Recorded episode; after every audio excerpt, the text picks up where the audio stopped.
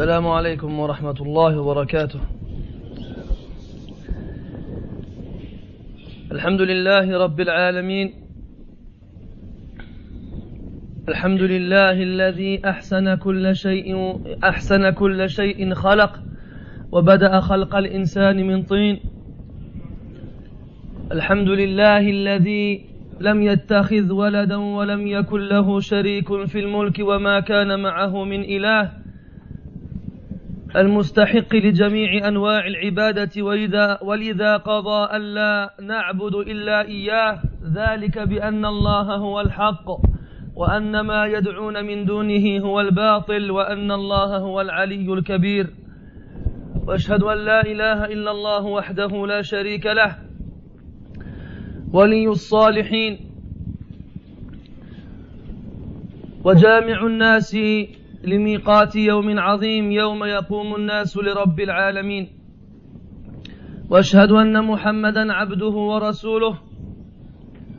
وصفيه من خلقه وخليله أدى الأمانة وبلغ الرسالة ونصح للأمة وكشف الله به الغمة. صلى الله عليه وعلى آله وأصحابه وأحبابه وأتباعه وعلى كل من اهتدى بهديه. واستنى بسنته وقتفى أثره إلى يوم الدين. وبعد أحبتي الكرام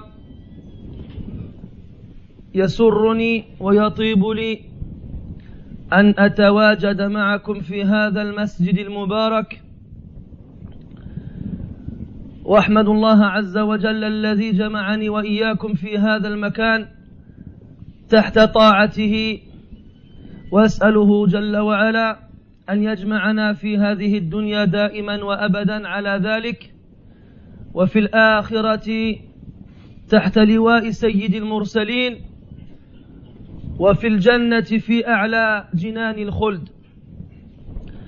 أحبتي في الله أخوكم سفيان أبو أيوب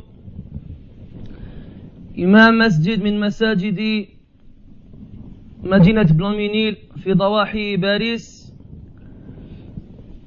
ومدرس في جمعيتين ومدير الشؤون الدينية في مركز النخلة الذي فتح أبوابه أخيرا. نسأل الله لنا ولكم التوفيق.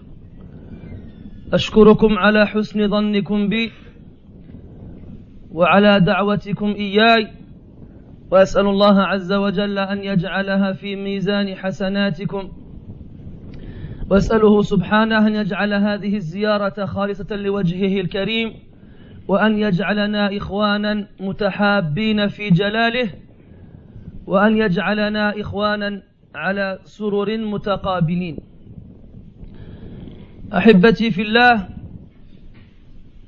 موضوع لقائنا الليلة بإذن الله تحت عنوان مكارم الأخلاق.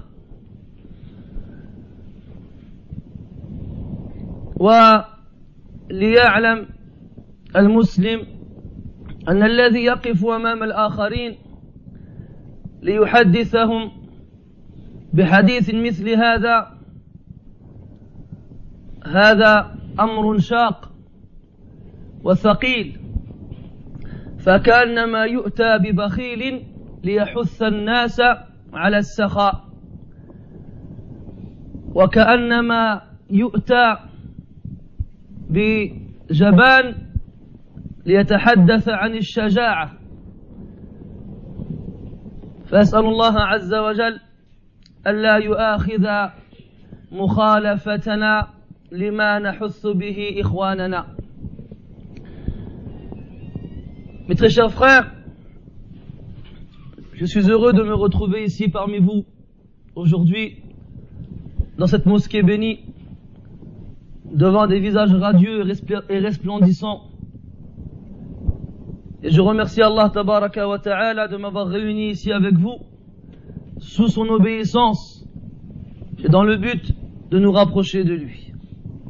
Et je lui demande comme il nous a rapprochés, comme il nous a réunis aujourd'hui sous son obéissance, de faire que le but de nos réunions ici-bas soit toujours sous son obéissance.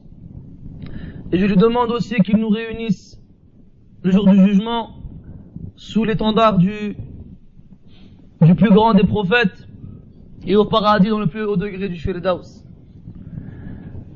Mes frères, je suis donc votre frère Soufiane Abou Ayoub, imam d'une des mosquées d'une ville de, de, la ville de Blanc-Minil, dans la banlieue parisienne, et enseignant dans quelques associations islamiques, donc sur Paris, et aussi un des responsables du centre du Palmier, qui a ouvert ses portes dernièrement. On m'a donc invité ici et je vous remercie pour votre bonne opinion envers moi, pour que l'on parle ensemble d'un sujet très important. Il s'agit du bon comportement. Et sachez qu'avant de commencer, il faut savoir que parler d'un tel sujet n'est pas difficile en soi-même. Alhamdulillah, l'islam, il est plein de textes nous incitant à avoir un bon comportement et nous expliquant comment l'avoir. Ce qui est difficile, c'est que quelqu'un comme moi vous en parle. C'est comme si on demandait à quelqu'un d'avare et de radin d'inciter les gens à être généreux.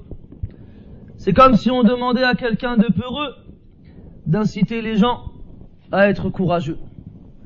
Alors je demande à Allah Azza wa de ne pas me punir si ce que je vous dis n'est pas conforme à ce que je fais. Et si on devait attendre d'appliquer tout ce qu'on dit aux gens, il n'y aurait personne qui sera assis à la place où je suis aujourd'hui. Et c'est en en parlant aux autres c'est en en parlant aux autres qu'on se fait le rappel à soi-même.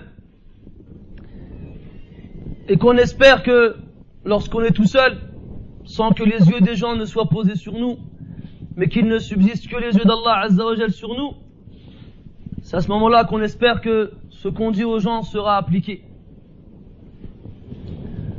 المهم إخواني هذا الباب باب مكارم الأخلاق. باب عظيم.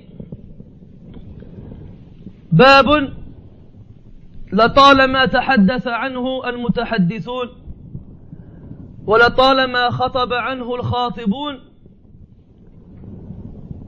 ولطالما سمع عنه السامعون. من منا لم يجلس في مسجد ذكر هذا الموضوع؟ ومن منا لم يسمع حديثا يتكلم في هذا الشأن. ومن منا لم يمر بقوله تعالى وهو يمدح نبيه صلى الله عليه وسلم وإنك لعلى خلق عظيم. ومن منا يجهل أن على المسلم أن يتخلق بالأخلاق العالية الغالية الطيبة الحسنة. فلماذا كلما نسمع عن مشكلة أو مخاصمة أو مصيبة نجد أن أصحاب هذه الطامات في الغالب مسلمون؟ لماذا كان الأولون بأخلاقهم يدعون الناس إلى الإسلام فيسلموا؟ ولماذا الآخرون بأخلاقهم ينفرون الناس عن الإسلام فيشيرون إلينا بالبنان؟ فرق شاسع وواسع بين الأولين والآخرين. بين ما ينبغي لنا أن نكون وما نحن فيه. فنتمنى أن تكون هذه الآيات والأحاديث التي سوف تسمعونها نافعة للجميع للمتكلم والسامع. فأولا نرفع على مسامعكم بعض الأحاديث التي وردت في فضل الخلق الحسن. وقبل أن نتطرق لذلك لا بد أن نعرف ما هو الخلق. فالخلق هو الصورة الظاهرة للإنسان. الخلق هو الصورة الظاهرة للإنسان. وأما الخلق بضم اللام هو الصورة الباطنة للإنسان. هو الصورة الباطنة للإنسان.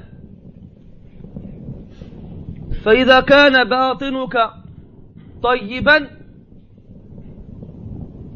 كان, كان ذلك باديا في ظاهرك. لقوله عليه الصلاة والسلام إن في الجسد مضغة. إذا صلحت صلح الجسد كله. وإذا فسدت فسد الجسد كله. وأيضا إذا كان باطن الإنسان خبيثا كان ذلك باديا على في ظاهره. ولو تزين بأجمل الأزياء. وكيف يظهر ذلك في أخلاقه؟ كيف يظهر ذلك في أخلاقه؟ وكذلك لما تقرر ذلك عندنا أن الخلق أو أن الخلق هو الصورة الباطنة للإنسان نزيد بأن الأخلاق تكون مع الغير. تكون مع الغير. فالإنسان يحسن أخلاقه مع غيره.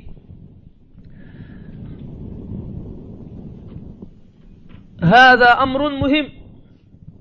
فالإنسان الذي ينعزل عن الناس ولا يبقى مع الناس ولا يتكلم مع الناس كيف يقال عنه أنه ذو أخلاق طيبة؟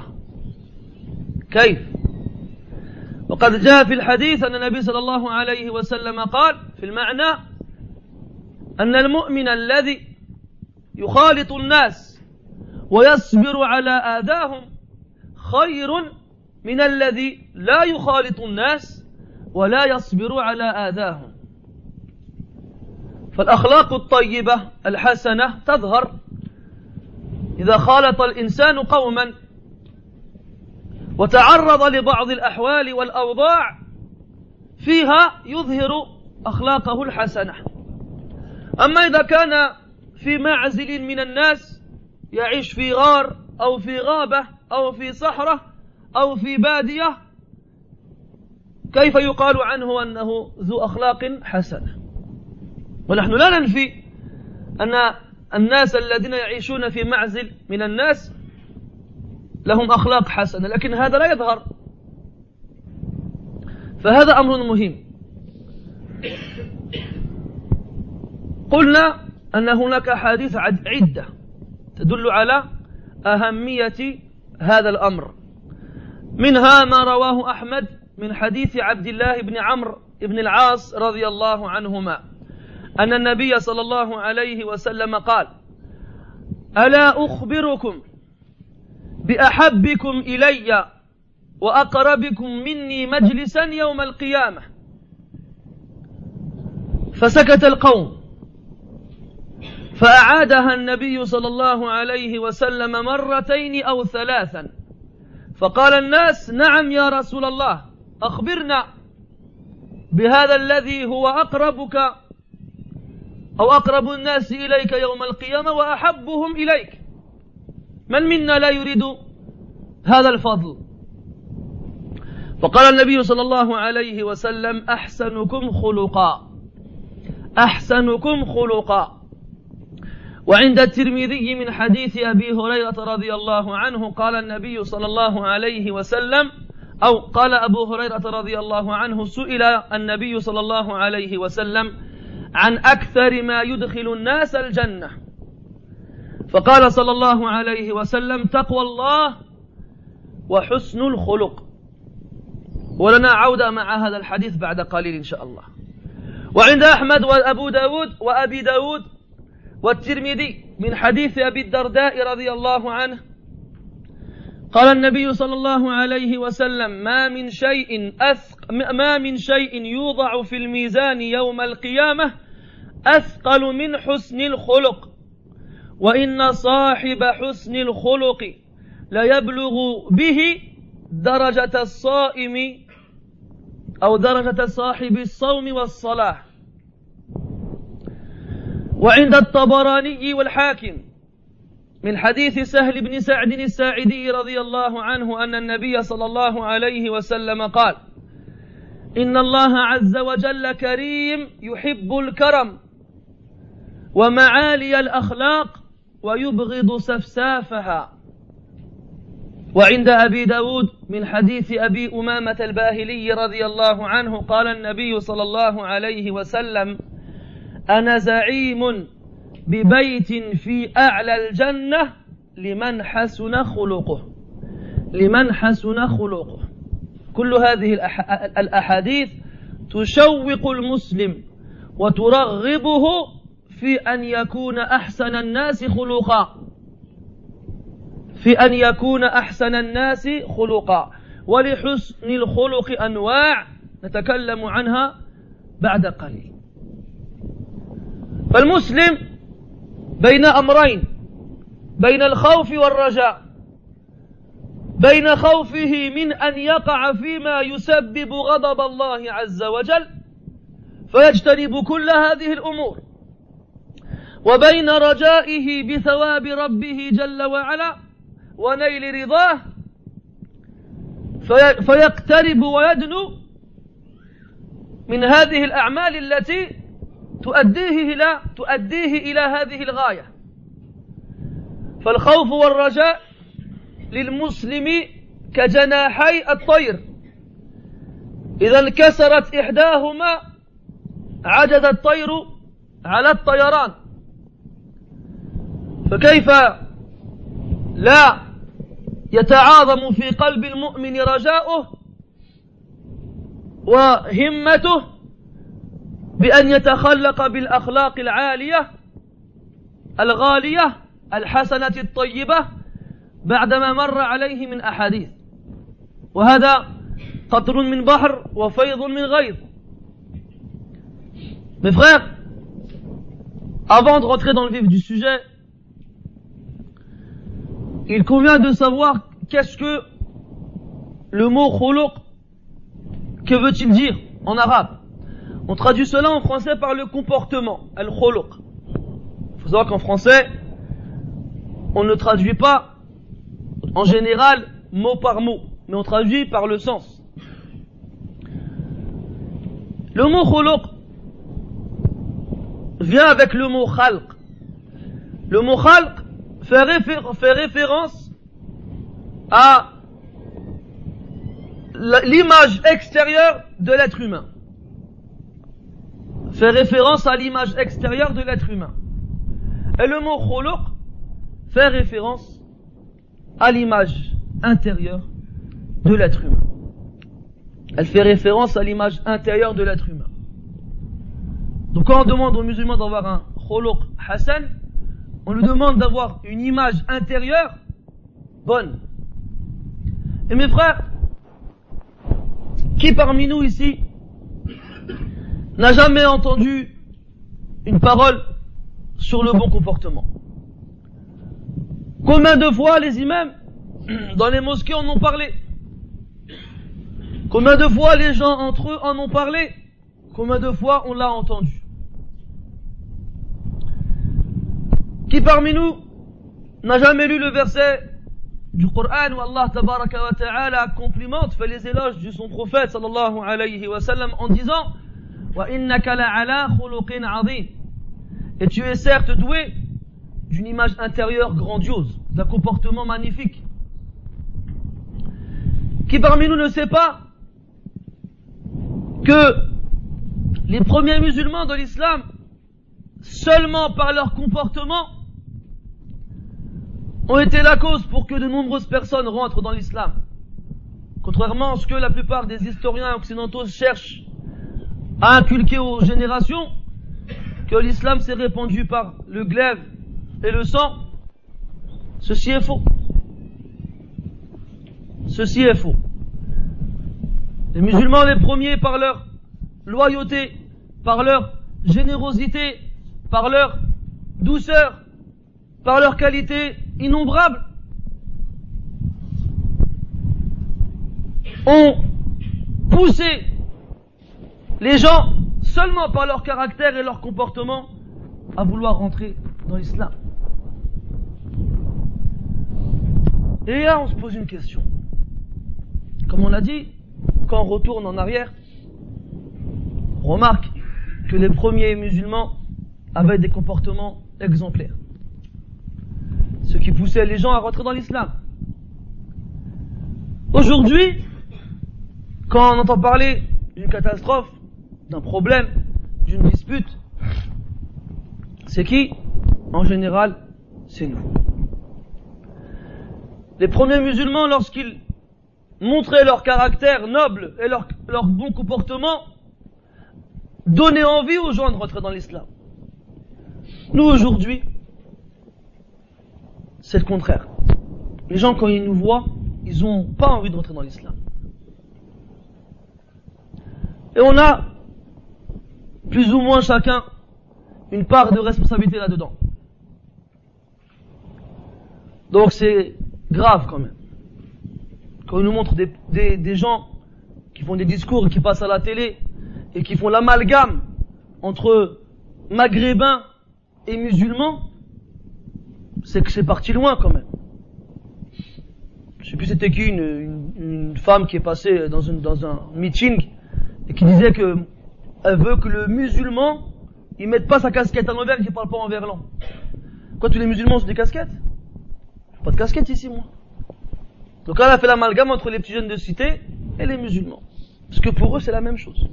Il a pas de différence pour eux. Pour eux, je t'appelle Mohammed, Abdullah, Karim, que ce que tu veux, t'es un musulman. Que tu fumes des, drogues ou que tu ailles à la mosquée. Pour eux, il n'y a pas de différence. La preuve, ces gens-là, ben quand le ramadan il arrive, c'est eux qui remplissent les mosquées. Donc, pourquoi je vous dis ça? C'est pour que le fait qu'on entende des hadiths et des versets du Coran qui incitent les musulmans à être dotés de comportements nobles ne reste pas des paroles qui volent en l'air et qui passent seulement devant nos oreilles. Mais il faut que ces paroles-là, elles pénètrent nos corps et qu'elles s'installent dans nos cœurs pour que, une fois pour toutes, on les mette en pratique. Et sachez que l'islam, à travers ces textes qu'Allah Azzawajal, à travers les textes dans le Coran et à travers la sunna du prophète alayhi nous incite, nous encourage à faire les bonnes choses en nous donnant des récompenses, en nous parlant de l'immense faveur et mérite à accomplir ce genre d'action. C'est pour cela que je vais vous lire une série de hadiths dans lesquels sont cités les mérites et les faveurs et les récompenses du bon comportement. Les frères avancez, barakallahu comme il n'y a plus de place, les frères ils sont serrés derrière. La place devant, avancer. Il m'arrive de positionner, mais Inch'Allah je vais faire attention.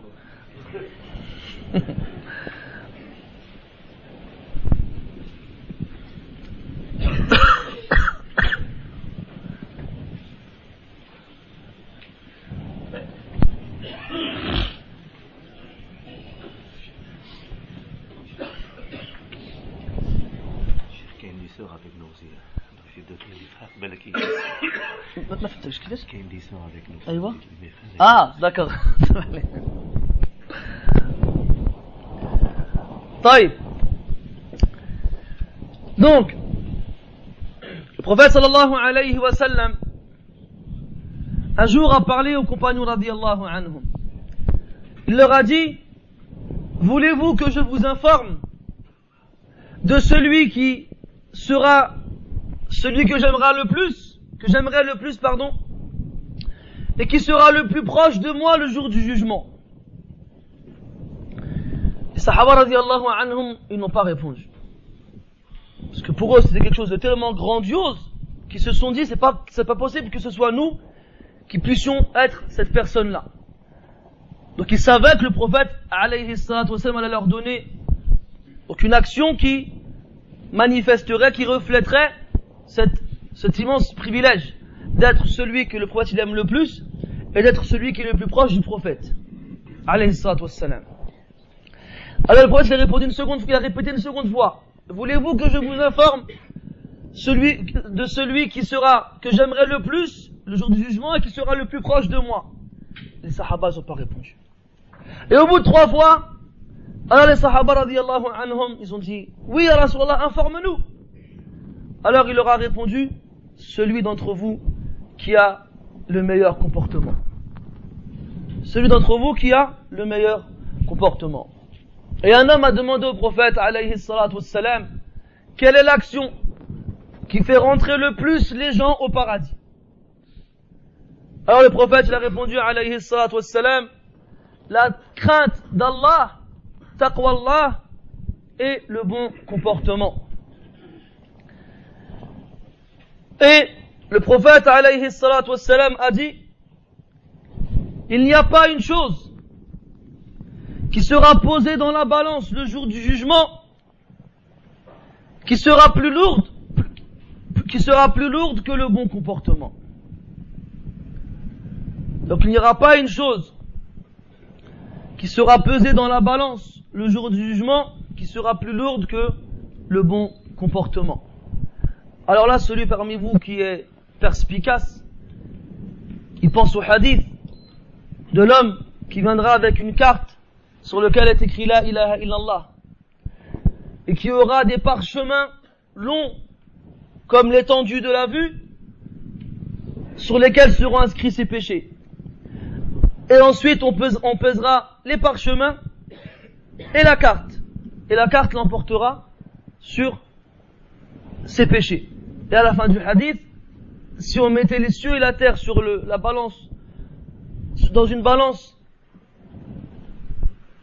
et qu'on mettait la ilaha illallah dans l'autre côté, eh ben la ilaha illallah l'emporterait. Donc comment faire le lien entre les deux hadiths? Tout simplement que la ilaha illallah c'est la base. Rien ne lui est égal. Rien ne lui est égal. ألم تر كيف ضرب الله مثلا كلمة طيبة كشجرة طيبة أصلها ثابت وفرعها في السماء N'as-tu pas vu comment Allah a donné un exemple Une bonne parole comme un arbre bon, dont les racines sont ancrées dans la terre et dont les branches vont vers le ciel. Les racines, c'est la ilaha illallah. Et les branches, ce sont les actions. Donc rien n'est égal à la ilaha illallah dans la balance. Quant aux actions entre elles, en dehors de la ilaha illallah, alors la plus lourde d'entre elles, c'est le bon comportement. Et la fin du hadith, le prophète nous et la personne qui est dotée d'un bon comportement, atteint par son comportement la récompense de la personne qui jeûne et qui prie de la personne qui jeûne et qui prie. Et on reviendra sur ce hadith tout à l'heure. Alors soyez attentifs. Pourquoi tu nous dis, alayhi Allah subhanahu est généreux. Il aime la générosité. Et il aime les caractères élevés, les caractères nobles. Et il déteste les caractères bas, les caractères vils. Et enfin le prophète dit alayhi wassalam, je suis le prétendant d'une demeure dans les plus hauts degrés du paradis pour celui qui a un bon comportement. Donc on récapitule. Tu es celui qu'Allah il aime le, que le prophète il aime le plus, alayhi salatu wassalam, et le plus proche de lui le jour du jugement. C'est un des moyens qui te fait rentrer au paradis. Même un des moyens qui fait le plus rentrer les gens au paradis. C'est une des actions les plus lourdes dans la balance. C'est une action qui égale en mérite la prière et le jeûne. C'est une action qui est aimée par Allah Azza C'est une action qui donne comme récompense une demeure dans les plus hauts degrés du paradis. Donc le musulman, quand il entend cela, il se dit, tout ça, je veux en avoir une part. Je veux moi aussi bénéficier de cette immense, cette immense grâce. Et c'est le but, comme je vous, le disais tout à l'heure. Le croyant, dans sa foi, il est entre l'espérance et la crainte. Il espère, par ses actions, obtenir la miséricorde d'Allah et sa récompense, comme il craint, par ses péchés, d'être touché par la colère d'Allah Azzawajal et donc son châtiment. Son espérance le rapproche des actes qui lui, amèneront des récompenses et sa crainte le repoussera des actes qui lui amèneront, des péchés. La crainte et l'espérance sont pour le croyant comme les ailes d'un oiseau. Si un oiseau a une, a une aile cassée, il peut plus voler. Le croyant, il avance ainsi. C'est quoi qui nous pousse, nous, à faire des bonnes actions? C'est la récompense. Et c'est avant tout l'agrément et la satisfaction d'Allah Azza wa Donc après que tu aies entendu tout ça, est-ce qu'il te reste un moment d'hésitation à vouloir t'orner et te d'un bon comportement. اعلموا إخواني الفضلاء وأخواتي الكريمات أن حسن الخلق من متممات التقوى. وقبل أن ندخل في الموضوع هذا لابد أن نعرف ما هي التقوى. فلغة التقوى مصدر الفعل اتقى. يتقي اتقاء. والتقوى في يعني بتعبير أصح هو اسم المصدر. مأخوذ من الوقاية. مأخوذ من الوقاية. فالتقوى ما معناها؟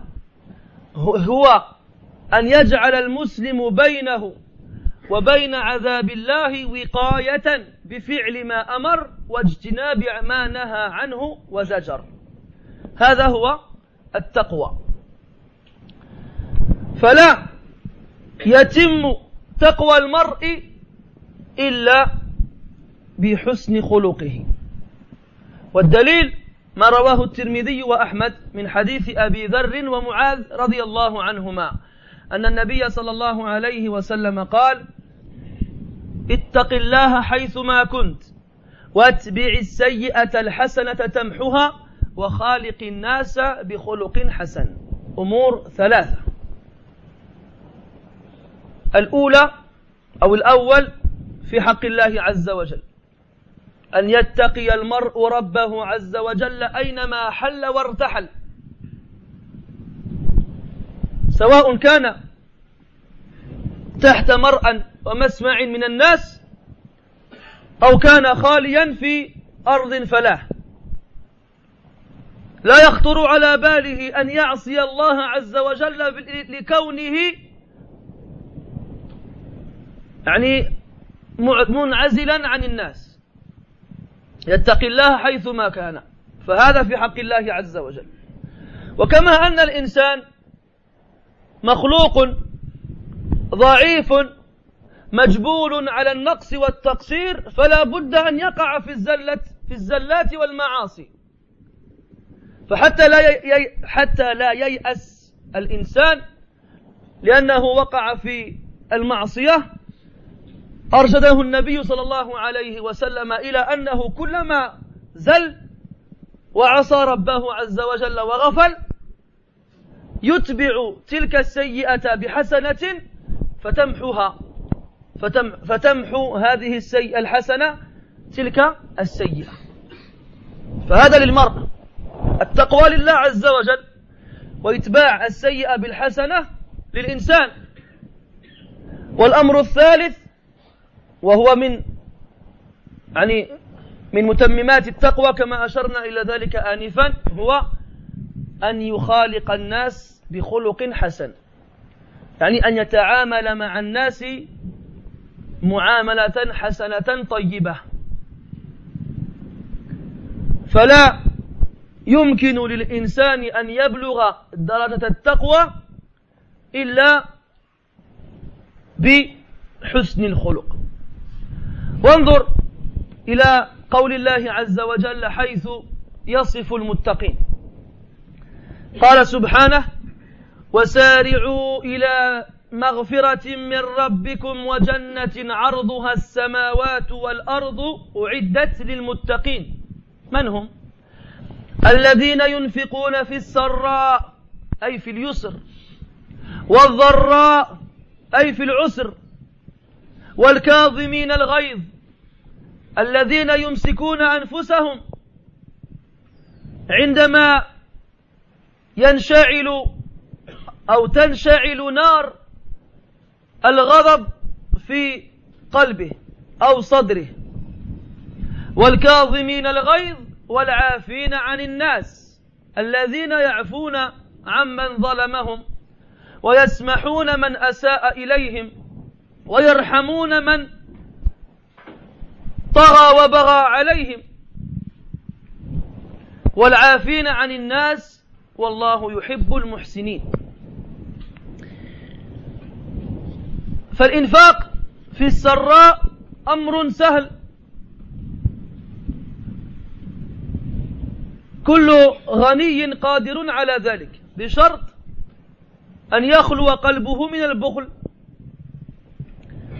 فالإنسان غالبا المسلم الذي في قلبه أدنى مخافة لله عز وجل ينفق على الأقل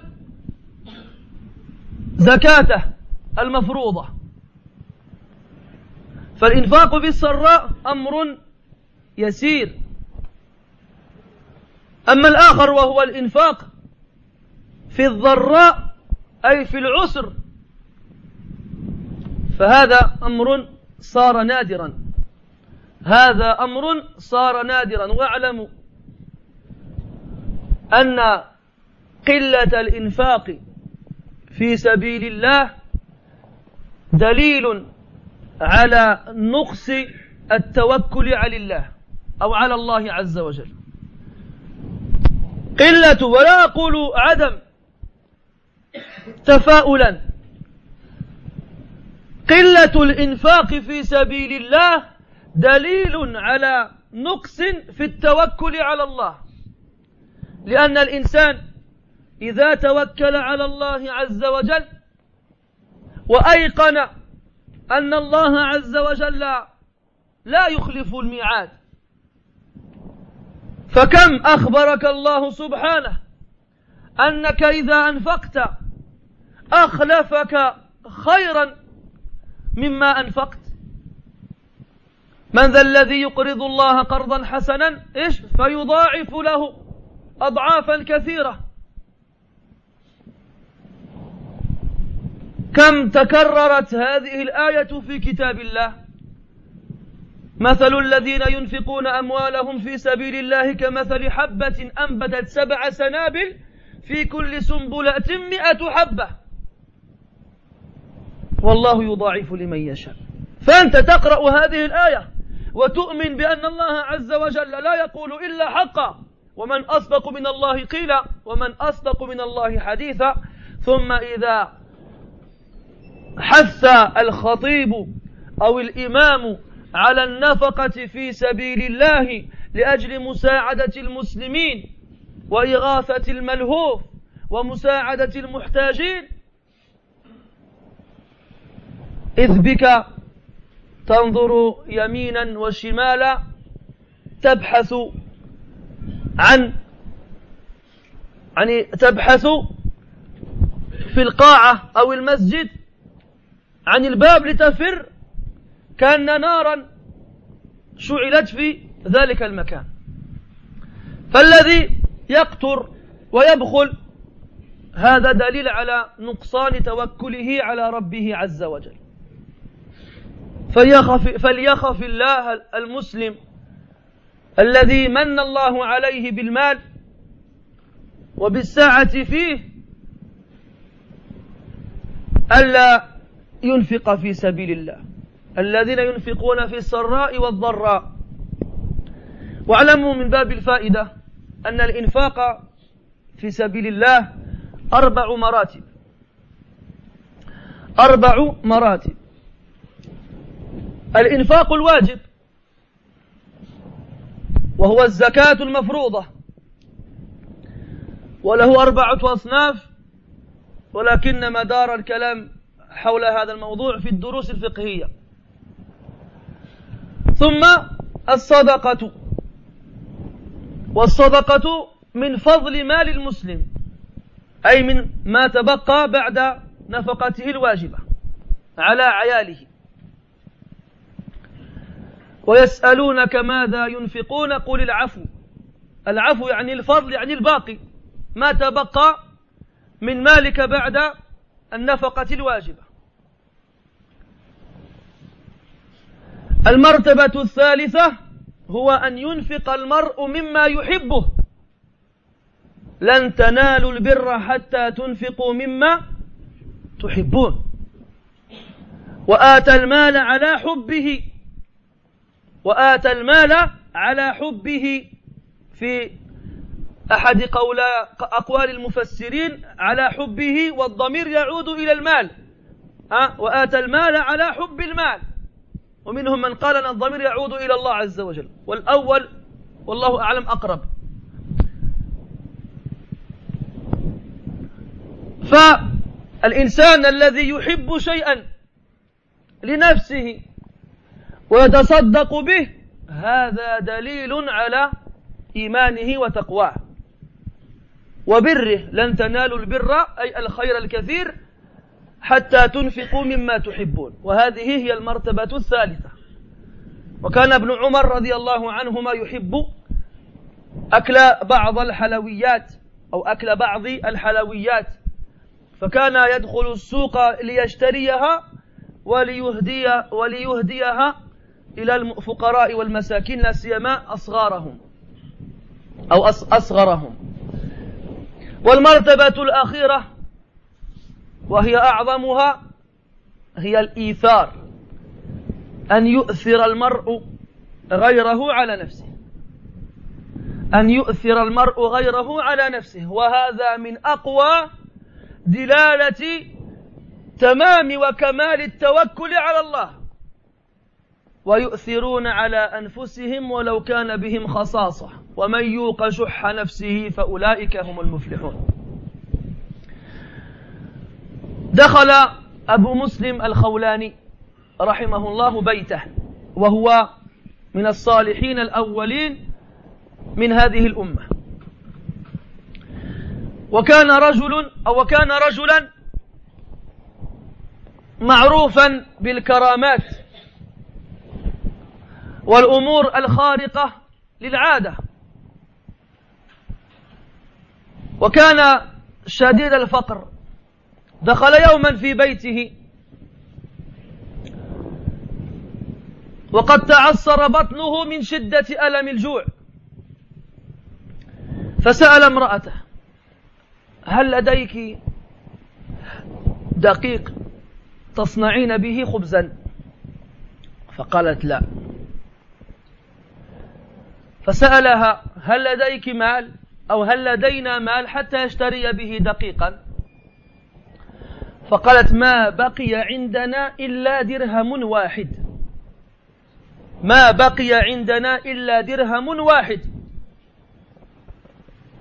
ما كانش لا بوست ولا لا بي بي ولا الكوتون بانك ما كانش لي كارت بلو ما كان حتى حاجة. بيت من طين ودرهم واحد. وما عندوش حتى الدقيق باش يصنع به الخبز. فأخذ ذلك الدرهم. وذهب به إلى السوق. لما دخل السوق تعلق بأكمامه سائل. قال يا عبد الله أسألك بالله أن تعطيني مما أعطاك الله.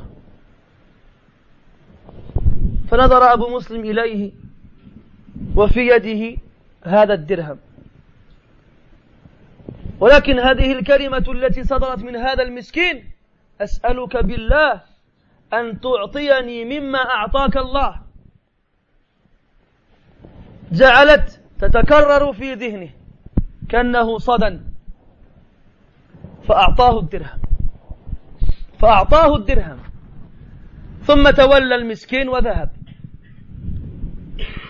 فأخذ أبو مسلم يتفكر يقول سبحان الله تركت في بيت امرأة ليس لديها حتى دقيقا تصنع به خبزا. فماذا؟ ستأكل. فذهب في السوق ووجد, ووجد نجارا. وكان وكان مع ذلك الرجل كيس. فاقترب من محل النجار وأخذ شيئا من الخشب المرمي. وجعله في كيسه. فلما عاد إلى منزله استقبلته امرأته فأعطاها الكيس ولم يقل لها شيئا.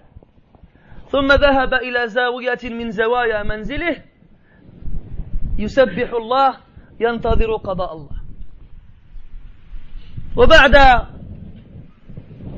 برهة من الزمن غير طويلة إذ بامرأته تقدم إليه وفي يديها خبز. ف... فتعجب أبو مسلم. قال من أين من أين من أين لك هذا؟ فتعجبت المرأة.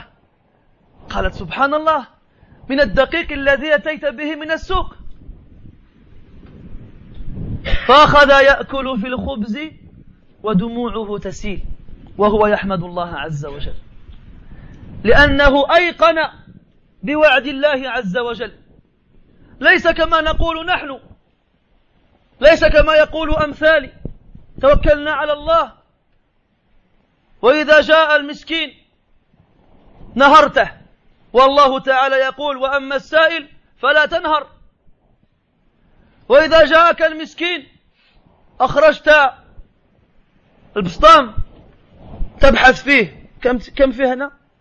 يورو اثنين خمسة عشرة هك 50 سنتيم بحال هذوك الناس يقتلون هذوك إذا كان هناك إعلان في المسجد بجمع التبرعات تشوف الناس ما شاء الله الصالحين يمرون في الصفوف. تشوف واحد يعيط له ويجبد واحد ديغو يرميها في الصاك ويخرج 5 يورو يدير لاموني تاعو مع مع الفلوس تاع المسلمين. كيف هذا؟ هل تخاف الفقر؟ قال الشافعي رحمه الله. عليك بتقوى الله إن كنت غافلا. يأتيك بالأرزاق من حيث لا تدري. فكيف تخاف الفقر والله رازق؟ فقد رزق الحوت والطير في البحر.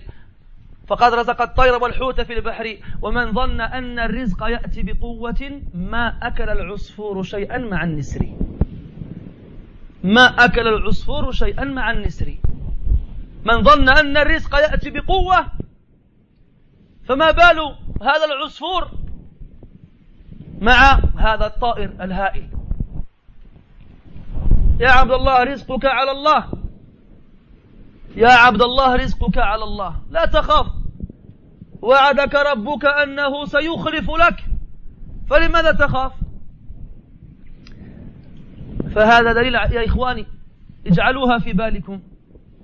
على أولا صدق. الإيمان وعلى تمام وكمال التوكل على الله عز وجل. ولو كنتم تتوكلون على الله حق توكله لرزقكم كما يرزق الطير. تذهب بطانا أي جائعة وتعود خماصا أي يعني بطنها مليء.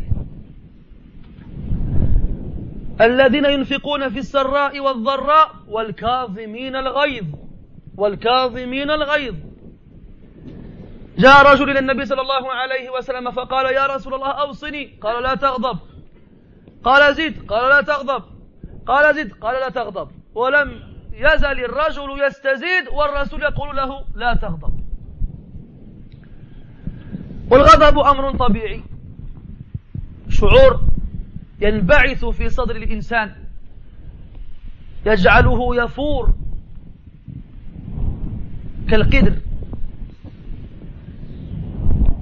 ولكن إذا كان قادرا على أن يمسك ذلك الغضب فله الأجر العظيم. كما عند الترمذي وابن ماجه من حديث معاذ بن أنس الجهني رضي الله عنه قال قال النبي صلى الله عليه وسلم من كظم غيظا وهو قادر على أن ينفذه ناداه الله أو دعاه الله على رؤوس الخلائق يوم القيامة حتى يخيره في الحور ما شاء. حتى يخيره في الحور ما شاء. فإذا هممت أن تغضب على شخص ما تذكر هذا الحديث. تذكر هذا الحديث أن الله عز وجل سيشرفك ويكرمك على أمام الآخرين يوم القيامة يوم الفضيحة الكبرى. الله تعالى يكرمك. كيف؟ يجعلك تختار حوراء من الحور العين.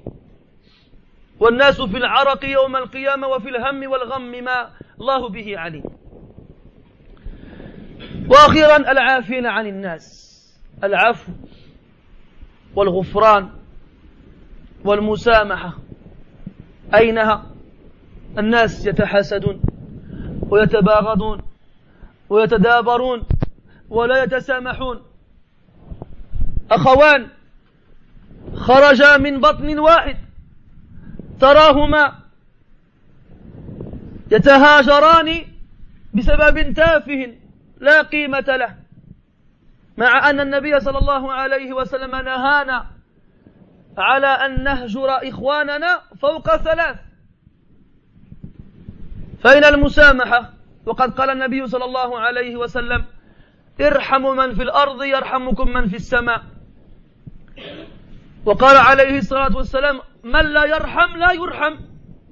وقال صلى الله عليه وسلم الراحمون يرحمهم الرحمن. ألا تحبون أن يغفر الله لكم؟ ألا تحبون أن يغفر الله لكم؟ بلى نحب ذلك. فاغفروا لإخوانكم وإن أساءوا إليكم.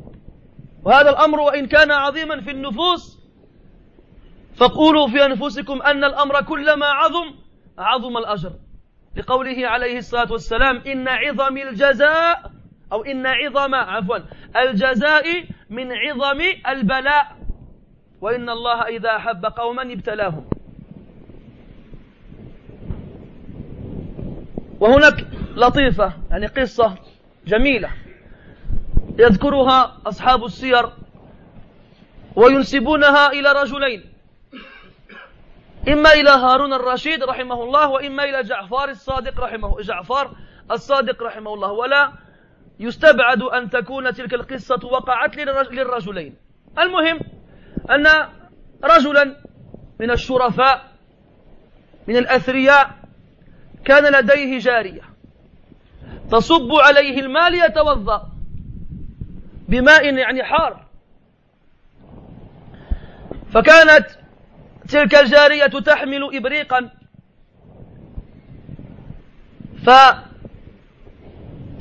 فوقع على يد الرجل هذا فأحرقته الماء فاشتد غضبه واحمر عينه أو عيناه وانتفخت أوداجه. ونظر إلى الجارية كأنه يريد أن يضربها. فقالت الجارية والكاظمين الغيظ. فقال الرجل كظمت غيظي.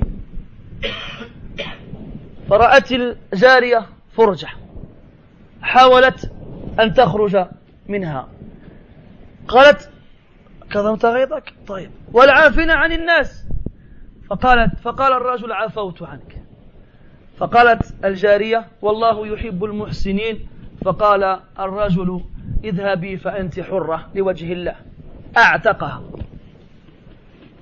فما أسرع امتثال السابقين ما أسرع امتثال السابقين لأوامر رب العالمين وما أبطأ امتثال الآخرين لأوامر رب العالمين.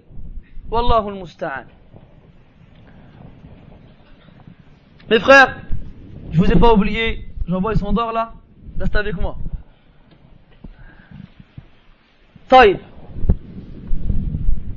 Maintenant qu'on a vu les récompenses qu'apporte le bon comportement, il faut savoir, mes frères, que le bon comportement fait partie de la piété. Le mot qu'on entend souvent est taqwa. Et qu'on traduit en français par la piété. Moi, personnellement, avant de lire des livres en, en français traitant de l'islam, je savais pas c'était quoi être pieux. Pour moi, être pieux, c'était le truc que tu mettais dans le cœur du vampire pour le tuer. Hein Al-Muhim, la piété, c'est un mot qu'on emploie sans réellement savoir ce que ça veut dire. Le mot taqwa, mes frères, en arabe provient du verbe ittaqa, qui veut dire se protéger. Donc ça veut dire techniquement la protection. Ça, c'est son sens étymologique. C'est-à-dire au sens du mot. Maintenant, pourquoi est-ce qu'on appelle la piété taqwa? Parce que taqwa, c'est le fait de mettre entre soi et la colère d'Allah une protection. Une protection comment? Par quoi? En exécutant les ordres d'Allah et en s'éloignant des choses qu'il nous a interdites. C'est ça la taqwa. Et sachez mes frères que la taqwa ne saurait être complète sans le bon comportement. La taqwa ne saurait être complète sans le bon comportement.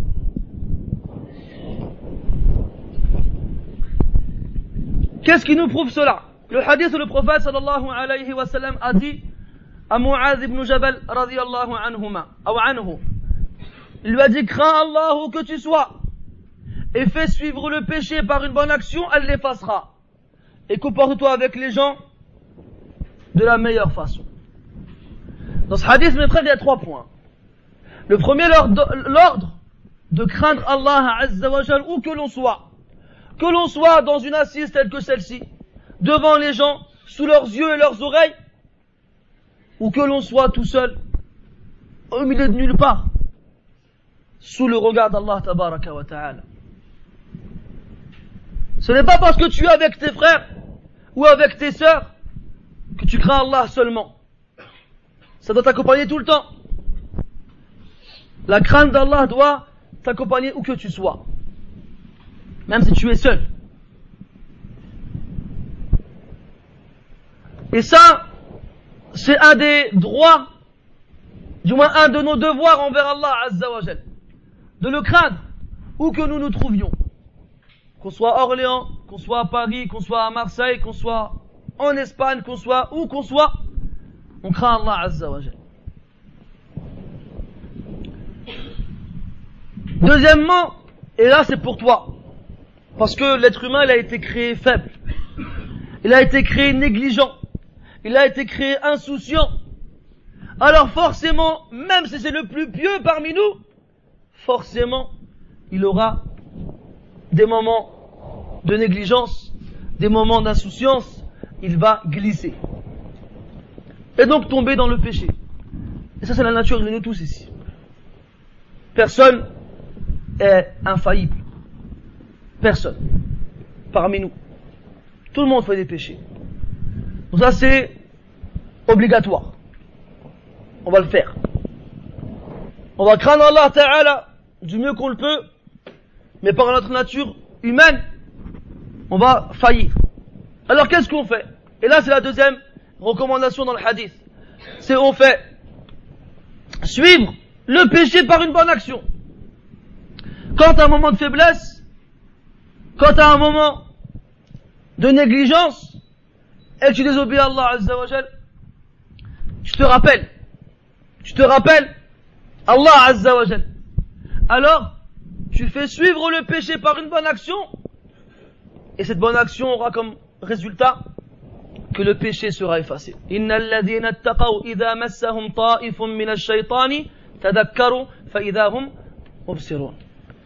Ceux qui craignent, lorsqu'ils sont touchés par une partie de shaitan, ils se rappellent.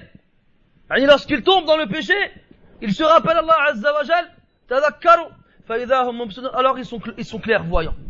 Alors ils sont clairvoyants. Donc le premier point, la taqwa, c'est un de nos devoirs envers Allah Azza wa. Le deuxième point, faire suivre le péché par une bonne action, c'est pour nous. C'est pour ne pas que nos péchés nous fassent nous perdre dans l'ignorance. Mais que si on fait suivre nos péchés par une bonne action, Allah Ta'ala il efface ce péché. Et enfin, et que tu aies un comportement digne, honorable avec les gens. Et là, c'est le troisième point. Donc il y a le devoir envers Allah Azza wa Jal, il y a le devoir envers soi-même, et il y a le devoir envers les gens. Et que la taqwa ne saurait être complète si ces trois éléments ne sont pas présents. Avec les gens. Parce que c'est avec les gens, comme je l'ai dit au début, que le bon comportement se manifeste. Si quelqu'un vit tout seul, si quelqu'un s'isole dans une grotte, dans une prairie, dans une campagne, dans un désert, ou, que ce soit, on ne pourra pas voir de lui un bon comportement vu qu'il n'y aura personne avec qui il pourra l'exercer. Nous ne disons pas que les gens qui vivent seuls n'ont pas un bon comportement, non. Mais ils n'ont pas les moyens de le montrer. Le prophète dit dans le hadith, le croyant qui se mélange aux gens et qui patiente sur leur mal est meilleur que le croyant qui s'isole des gens et qui ne patientent pas sur leur mal. Il est meilleur. Parce qu'il a le moyen et l'occasion de montrer son bon comportement. Je vais en profiter pour boire de l'eau. Donc, le bon comportement, il se manifeste avec les gens. Et dans le Coran, Allah Azza wa lorsqu'il nous parle des pieux, des muttaqin, il nous donne certaines de leurs qualités. Il dit, et précipitez-vous, wasari'u, accourez, vers quoi? Vers le pardon de votre Seigneur, et vers un paradis qui est large comme les cieux et la terre qui a été préparé pour les muttaqin, pour les pieux. Regarde Allah, il dit, précipitez-vous. Courez. Quand c'est pour le pardon d'Allah Ta'ala et son paradis. Et dans l'autre verset, sabiqu. Faites la course. Devancez-vous. Hein? Pareil, pour le pardon d'Allah Ta'ala et son paradis.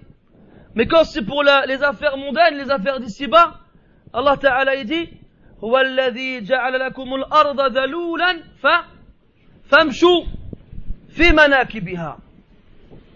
فامشوا. ما قالش فج فاسعوا. ما قالش فسابقوا. ما قالش فسارعوا. قال فامشوا لأن هذه أمور دنيوية قد تنتظر. قد تنتظر.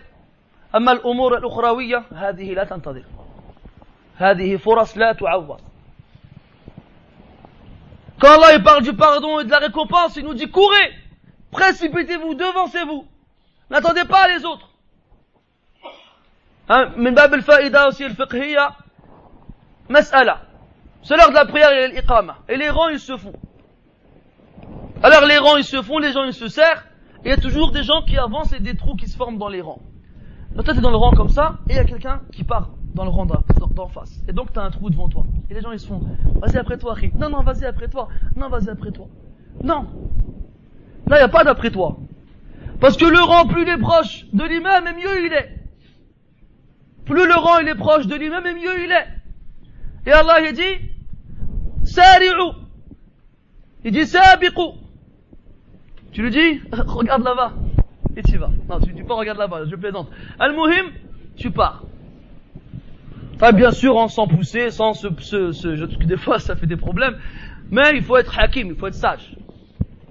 Faut pas non plus faire le, rustre. Al-Muhim, donc devancez-vous, précipitez-vous vers le pardon d'Allah et son paradis qu'il a préparé pour les pieux. Qui sont les pieux? Qui sont ceux qui craignent Allah Ta'ala? À différents awsaf, différentes caractéristiques. Premièrement, ceux qui dépensent de leur argent dans l'aisance et la difficulté.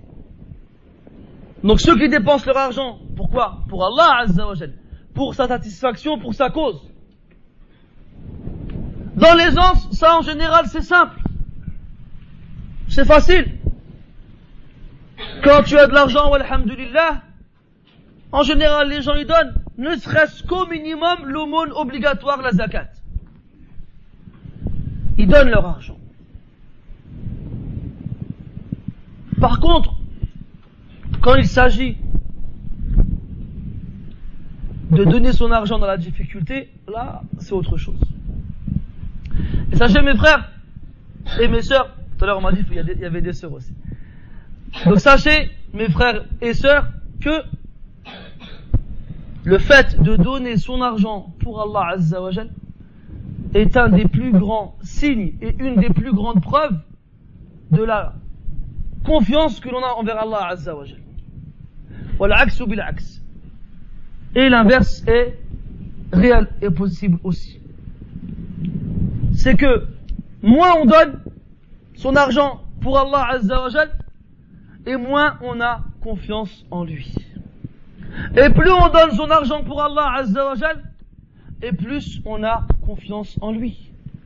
Combien de versets dans le Coran nous parlent, nous incitent à dépenser notre argent pour Allah Azza wa Combien de versets nous parle de l'immense récompense qu'il y a dans le fait de dépenser son argent en fisabilillah.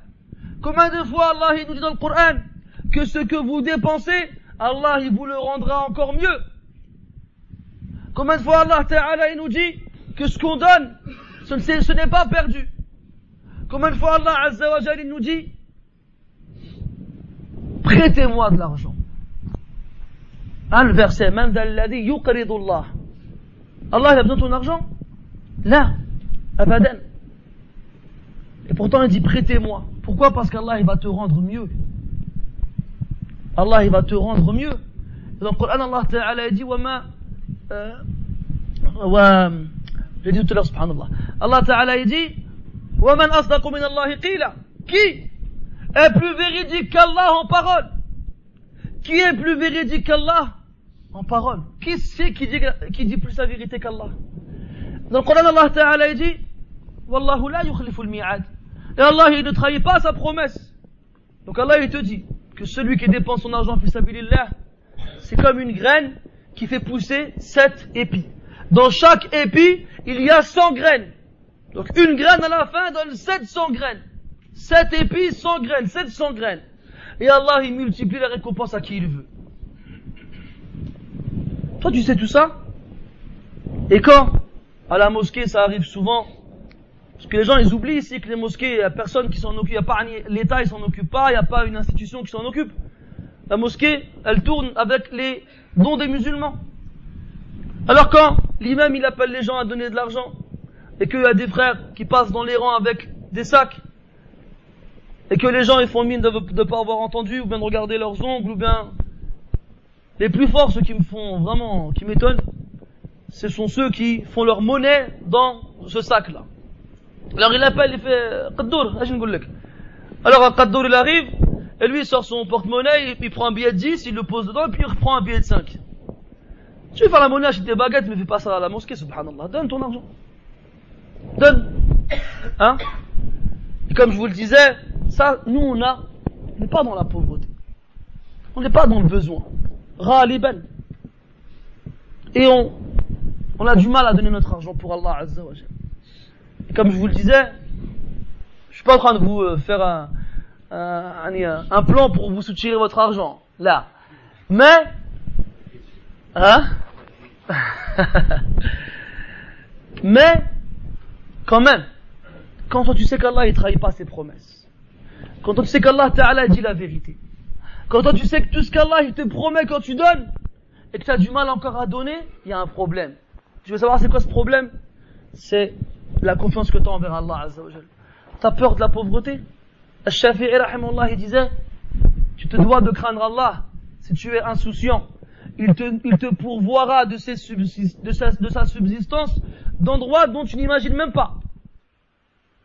Comment, comment peux-tu avoir peur de la pauvreté alors que c'est Allah qui donne Il a nourri l'oiseau dans le ciel et le poisson dans la mer. Et celui qui croit que la subsistance vient avec force, alors le poussin dans son nid n'aurait rien mangé à côté du vautour. Rien du tout. Le poussin, il est dans son nid, il sort de son œuf, il n'a même pas de plume. Et c'est sa mère qui va manger pour régurgiter dans son bec. Est-ce que tu réfléchis à ça? Il n'a pas de plume. Même ses paupières, elles sont pas ouvertes encore. Tout ce qu'il fait, c'est ouvrir son bec pour attendre que la nourriture elle lui vienne dedans. Alors le Seigneur qui nourrit ce poussin, dénué de plumes dans son nid, sur cette branche, dans cet arbre, tu crois qu'il va pas te nourrir toi? C'est Allah qui nourrit. Ça c'est une, c'est un devoir. Pourquoi t'as peur? Tu fais pas commencer Allah Azza wa Écoute, les pieux prédécesseurs, comment ils étaient? Un homme qui s'appelle Abu Muslim al-Khawlani, rahimahullah, qui était un pieux, qui avait, qui était originaire du Yémen. Cet homme-là, il a atteint un degré de pété tel qu'il lui arrivait de nombreux miracles. Parmi ces miracles, cette histoire-là, vous la trouvez dans Sir al-Nubala de l'imam al-Zahabi, rahimahullah. C'est une histoire connue chez les historiens islamiques. Et qui est authentique. Je vous dis ça parce que des fois, elles paraissent des fois tellement invraisemblables que les gens y doutent. Non, ne doutez pas. On fait attention, inshallah, à ce que ce que nous vous disons soit authentique. Alors cet homme-là était connu pour sa piété, sa dévotion et son adoration exemplaire. Et pourtant, il était extrêmement pauvre. Un jour qu'il rentre chez lui et que son ventre était tiraillé par la douleur de la faim, il demande à son épouse, est-ce que tu as de la farine pour nous faire du pain? Alors sa femme lui répond, non, même pas. Même pas. Toi dans ton KGB, t'as de quoi faire un festin. Sans, sans parler de ce que t'as dans, dans ton frigo et sans parler de ce que t'as dans ton, euh, dans ton congèle. Ça, eh ben, ils avaient même pas de la farine pour faire du pain. Alors Abu Muslim il dit à sa femme, d'accord, est-ce que tu as de l'argent? Alors est-ce qu'on a de l'argent à la maison pour que j'aille chercher de la farine? Elle lui dit, il nous reste que un dirham. C'est tout. Notre seule fortune, c'est un dirham. Il n'y a pas de CCP, il n'y a pas de livret A, ah, n'y a pas de carte bleue, walou. Un dirham. Taïb. Alors Abu Muslim il fait taïb, je vais le prendre, chercher là la farine. Il prend un sac chez lui et il se dirige vers le marché. Il arrive au marché et il y a un mendiant qui s'accroche à sa manche. Il lui dit, Ya Abdallah, je te demande par Allah de me donner de ce qu'Allah t'a donné. Toi, demain, quelqu'un va dire, ça dire, c'est bon, lâche-moi. C'est la crise. Hein C'est vrai. Là, je parle pas de, c'est malheureusement la vérité, la réalité. C'est malheureusement ça. Je veux dire, euh, tu travailles pas? Tu pas inscrit à, la NPE? Moi aussi, je suis au chômage, hein. C'est dur pour tout le monde, hein. C'est ce qu'on aurait tous dit, moi j'aurais dit pareil. Parce qu'on on sort de ce moule. Ce moule de chacun pour sa peau. Ce moule de tu mourras avant moi. C'est la vérité et la réalité amère. Quand nous on vous raconte des histoires des prédécesseurs, c'est pas pour qu'on s'étonne seulement pour dire oh c'est trop bien et qu'on rentre chez nous et on oublie. Non. C'est pour qu'on compare et pour qu'on essaie d'être comme eux. Sinon, c'est pas la peine. لقد كان في قصصهم عبرة لأولي الألباب. Il y a certes dans leurs histoires des morales pour les doués d'intelligence. ما كان حديثا يفترى. Ce n'est pas une histoire inventée pour faire joli, là. Alors Abu Muslim, rahimahullah, il entend, ô oh, esclave d'Allah, je te demande par Allah de me donner de ce qu'Allah t'a donné. La phrase est retentie, a retenti dans sa tête comme un écho. Deux fois, trois fois, quatre fois. Il regarde le dirham dans sa main. Et le pauvre à droite. Et il donne le dirham. Et il donne le dirham. Alors que toi tu repousserais le mendiant. Alors qu'Allah dans le Coran il dit Wa sa'il fala tanhar. Quant au mendiant, ne le repousse pas. Le mendiant, le simple fait qu'il se soit rabaissé à tendre la main vers toi, Wallah, ça suffit comme, ça suffit comme humiliation. Ne lui rajoute pas une autre humiliation en lui disant non. Ou bien si vraiment tu ne peux pas lui donner, sois au moins doux avec lui. Si tu ne peux pas lui donner ton argent, donne-lui au moins ton affection. Qu'il ne parte pas les mains vides. Hein? Alors il lui donne le dirham. Et le mendiant il part. Et lui dit, oh là là, j'ai une femme à la maison, elle n'a même pas de farine pour faire du pain. Elle n'a rien à manger, ouais. Alors, il avance comme ça dans le marché, et dans sa main le sac vide. Et il arrive devant un menuisier. Il voit les copeaux de bois par terre, hein, les résidus de bois travaillés, et il les ramasse et les met dans le sac. Il retourne chez lui, il arrive à la porte, sa femme vient, vient l'accueillir. Il est dans le sac comme ça, et sans se retourner, il va se mettre dans un coin de la maison à invoquer Allah et à attendre le, décret d'Allah. Un peu plus tard, alors qu'il était dans son décret, sa femme vient à lui et dans ses mains un plat. Elle lui, tend et il voit un pain. Alors lui, abasourdi, ébahi, mais d'où tu ramènes ce pain? Alors elle, lui répond, abasourdi, ébahi, ben tu, de la farine que tu m'as ramené du marché. Allah Azza wa il a transformé le copeau de bois en farine. Elle a pu faire du pain avec cette farine. Pas des histoires qu'on trouve dans les carambars ou là. Là. C'est des vraies histoires. D'hommes qui ont existé. Parce qu'Allah Ta'ala, il est capable de tout. Allah Ta'ala, il fait ce qu'il veut. Il crée ce qu'il veut. Allah, il t'a créé de rien. Il a créé notre père Adam alayhi salam de terre. Il a créé les djinns de feu. Il a créé les anges de lumière. Allah subhanahu, il a créé l'univers en six jours. Et tu doutes qu'il te nourrisse? Tu n'as pas confiance en lui. Tu n'as pas confiance en lui, ou du moins ta confiance, elle a un problème. Abu Muslim, rahimahullah, il prend le pain, il le mange, et en même temps ses larmes coulent sur ses yeux. Parce qu'une fois de plus, il a eu la preuve qu'Allah Ta'ala tenait ses promesses. Et toi, il faut attendre que ça t'arrive pour avoir confiance en Allah Azza wa D'abord, fais-lui confiance. Et après, Allah, il te donnera. Mais c'est qui qui est parmi nous qui donne quand il n'a pas? Nous, quand on a, on donne pas. Alors, est-ce que quand on n'aura pas, on va donner?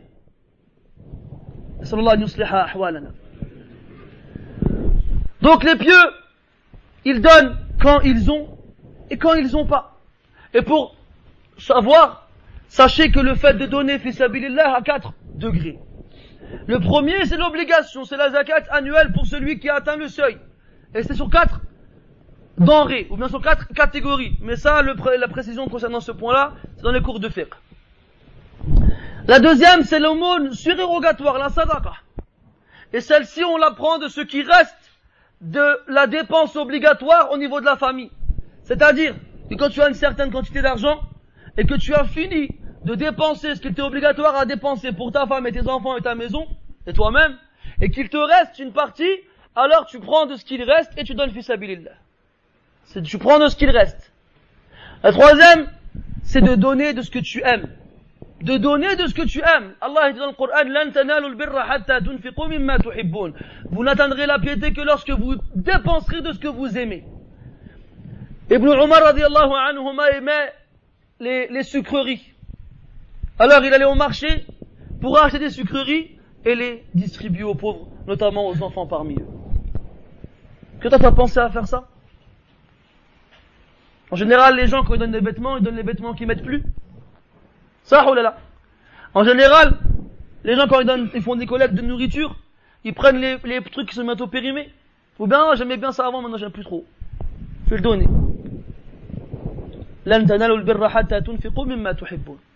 Vous n'atteindrez la piété que lorsque vous donnerez de ce que vous aimez. Et dernier point, et c'est le plus grand, et le plus méritoire, c'est de préférer quelqu'un à soi-même. De préférer l'autre à soi-même. Et ça, ça rejoint ce qu'on a dit tout à l'heure, avec le fait de donner même dans la difficulté. Et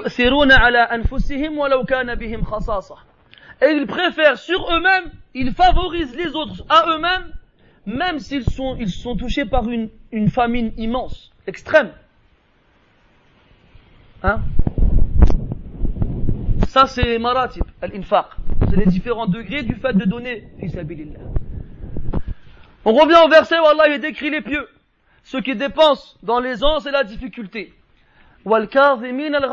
et ceux qui retiennent leur colère. La colère, mes frères, est un sentiment humain que tout le monde a ressenti au moins une fois dans sa vie.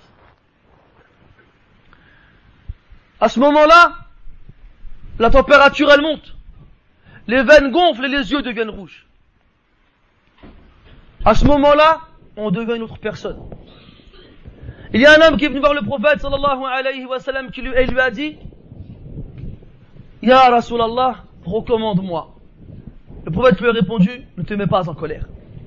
Alors l'homme, il a, il a dit, Ya Rasulallah, rajoute-moi. Et prophète lui a réitéré, ne te mets pas en colère. Et l'homme, il a dit encore une fois, Ya Rasulallah, rajoute-moi. Le prophète a répondu encore une fois, ne te mets pas en colère. Et chaque fois que l'homme lui demandait plus, le prophète lui répondait la même chose, ne te mets pas en colère. La colère n'a jamais lorsqu'elle n'est pas pour Allah Azza n'a jamais amené de bonnes choses. N'amène pas de bonnes choses.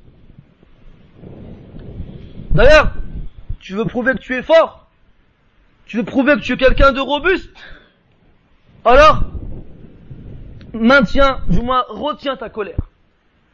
Comme un homme qui battait tout le monde à la lutte. Alors les, compagnons, radiallahu ils ont dit, cet homme-là, il est fort. Le prophète il a dit pourquoi vous dites cela? Ils ont répondu parce que il bat tout le monde à la lutte.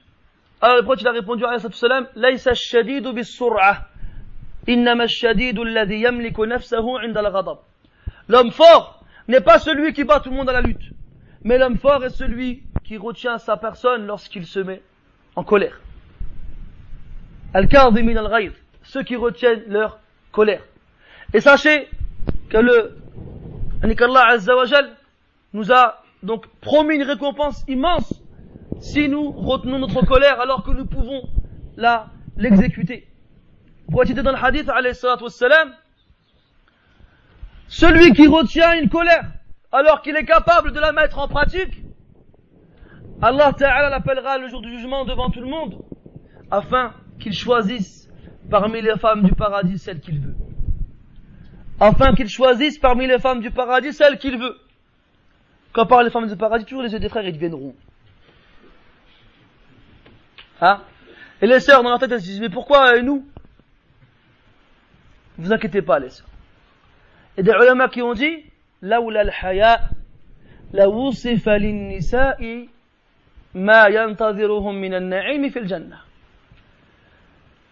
Et des savants qui ont dit, si ce n'était la pudeur, on aurait dit aux femmes, qu'est-ce qui les attend comme délices au paradis c'est encore mieux. Parce qu'elles savent pas qu'est-ce qui les attend au paradis. Nous, on a beau avoir des éléments, ce ne sont que des noms. Parce qu'au paradis, il y a ce qu'aucune, aucune, aucun cœur n'a, imaginé, ce que, ce oreille n'a entendu ce que aucun œil n'a pu voir. Donc même si on nous parle du paradis, on aura beau imaginer comme on voudra, ce ne sera pas réel. Du moins, ce ne sera pas conforme à la réalité. Al-Muhim. On l'appellera, Allah Ta'ala l'appellera devant tout le monde le jour du jugement. Il dira, viens. Regarde les hur Choisis celle que tu veux. Elles sont pas là-bas, je pas des frères, ils regardent là-bas. Il y a un mur. Al-Muhim. Donc c'est azim. De retenir sa colère, c'est quelque chose qui montre la force de l'homme. Ce n'est pas en hurlant, en vociférant, en vociférant, en postillonnant, en gesticulant dans tous les sens, en se donnant un spectacle, et en croyant que, ah, regarde, moi je suis je suis quelqu'un, regarde, quand je suis en colère, moi j'oublie tout le monde. Non, tu fais, tu fais que de, te rapetisser aux, te aux yeux des gens. Et enfin, et ceux qui pardonnent aux autres. Maintenant, les gens, ils se, ils se parlent plus, ils coupent les liens de parenté pour des futilités et des broutilles dont seul Allah Ta'ala connaît la taille. Deux frères qui viennent du même ventre ne se parlent plus pendant des années pour une broutille. Tu m'as pris les chaussures. Tu m'as crevé la roue du vélo. Hein? Et d'autres bêtises euh, dont vous, vous connaissez autant sûrement que moi. Les gens, aujourd'hui, ils se tournent le dos. Ils se détestent. Et surtout, ils sont rancuniers les uns envers les autres. Ils sont rancuniers les uns envers les autres. Eh, c'est pas toi ton frère il se marie là-bas Si, si. Bah vas-y. Non, non, j'y vais pas. Pourquoi Parce que quand je l'ai invité à mon mariage, je l'ai pas vu. On n'a pas ça, on n'est pas rempli de ça, nous. Ah, il m'a invité, mais je l'ai invité, il est pas venu, alors je vais pas chez lui. Pourquoi t'appelles pas ta mère Elle m'appelle plus. Bah c'est pas grave. Appelle-la quand même. Non, non, elle m'appelle plus, elle m'appelle pas, je l'appelle pas alors. ايش هذه الفكره هذه ايش هذه العقليه c'est quoi cette mentalité ça c'est quoi c'est donnant donnant c'est ça? Non c'est pas ça. Les gens ils se parlent plus ils se coupent. Ils coupent les ponts. Pour un oui pour un non. Et ils sont rancuniers. Vous avez vu avec quelle facilité on sort de notre bouche? Tu verras le jour du jugement? Ya subhanallah. Allah dans le Coran il dit Al-akhillau yawma'idhin ba'duhum li ba'dhin adu. Al-akhilla jam'u khalil. Ce sont ceux qui ont atteint le plus haut degré dans l'amour. Hein, c'est ton meilleur ami. Celui que tu aimes plus que quiconque. Eh bien, les meilleurs amis le jour du jugement, ils seront ennemis les uns les autres. Alors qu'on ne soit pas ennemis ici-bas. Est-ce que tout le monde sera ainsi le jour du jugement? Non. Il al muttaqin. Sauf Al-Muttaqin. On revient encore en Muttaqin, toujours. Eux-mêmes, ce jour-là, ils resteront Akhilla. Alors comment des fois, pour une futilité, pour une broutille, tu dis à ton frère qui prie avec toi dans la même mosquée, dans le même rang, qui pose sa tête à côté de la tienne, je te pardonnerai pas devant Allah le jour du jugement. Yahri, pardonne-lui, subhanallah, c'est ton frère. Est-ce que tu aimerais que par ta cause, ton frère il aille brûler en enfer? Est-ce que tu supporterais de voir ton frère se consumer dans les flammes de l'enfer? Simplement parce qu'il t'a pas rendu un euro, bien parce qu'il t'a mal parlé, bien mal regardé? N'aimeriez-vous pas qu'Allah vous pardonne? Vous voulez qu'Allah vous vous fasse miséricorde Alors soyez miséricordieux envers les autres. Comme le prophète nous dit, celui qui ne fait pas miséricorde, on ne lui fera pas miséricorde. Faites miséricorde à ceux qui sont sur terre, celui qui est dans le ciel vous fera miséricorde. Les miséricordieux, le tout miséricordieux leur fera miséricorde. Tu veux qu'Allah te pardonne? Tu veux qu'Allah te fasse miséricorde? Alors sois pardonneur et miséricordieux envers tes frères et envers tes sœurs. Oublie la rancune. Oublie l'amertume. Oublie la haine. Oublie la rancune. Oublie tout ça. C'est ton frère. Et avec tous les défauts qu'il peut avoir, Allah il a dit que c'était ton frère. Certes, les croyants ne sont que des frères. Pardonne-lui. Et Wallahi, par cet acte noble, Allah Ta'ala, il te pardonnera le jour du jugement. Et pour réunir tous ces éléments-là, il y a une histoire que les historiens y rapportent, comme quoi un homme, Minas Salihin, avait une servante qui lui versait de l'eau chaude pour qu'il fasse ses ablutions.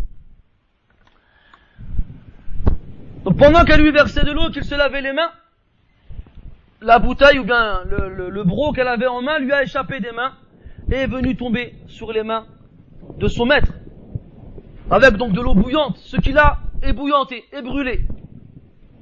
Alors là, la colère elle monte.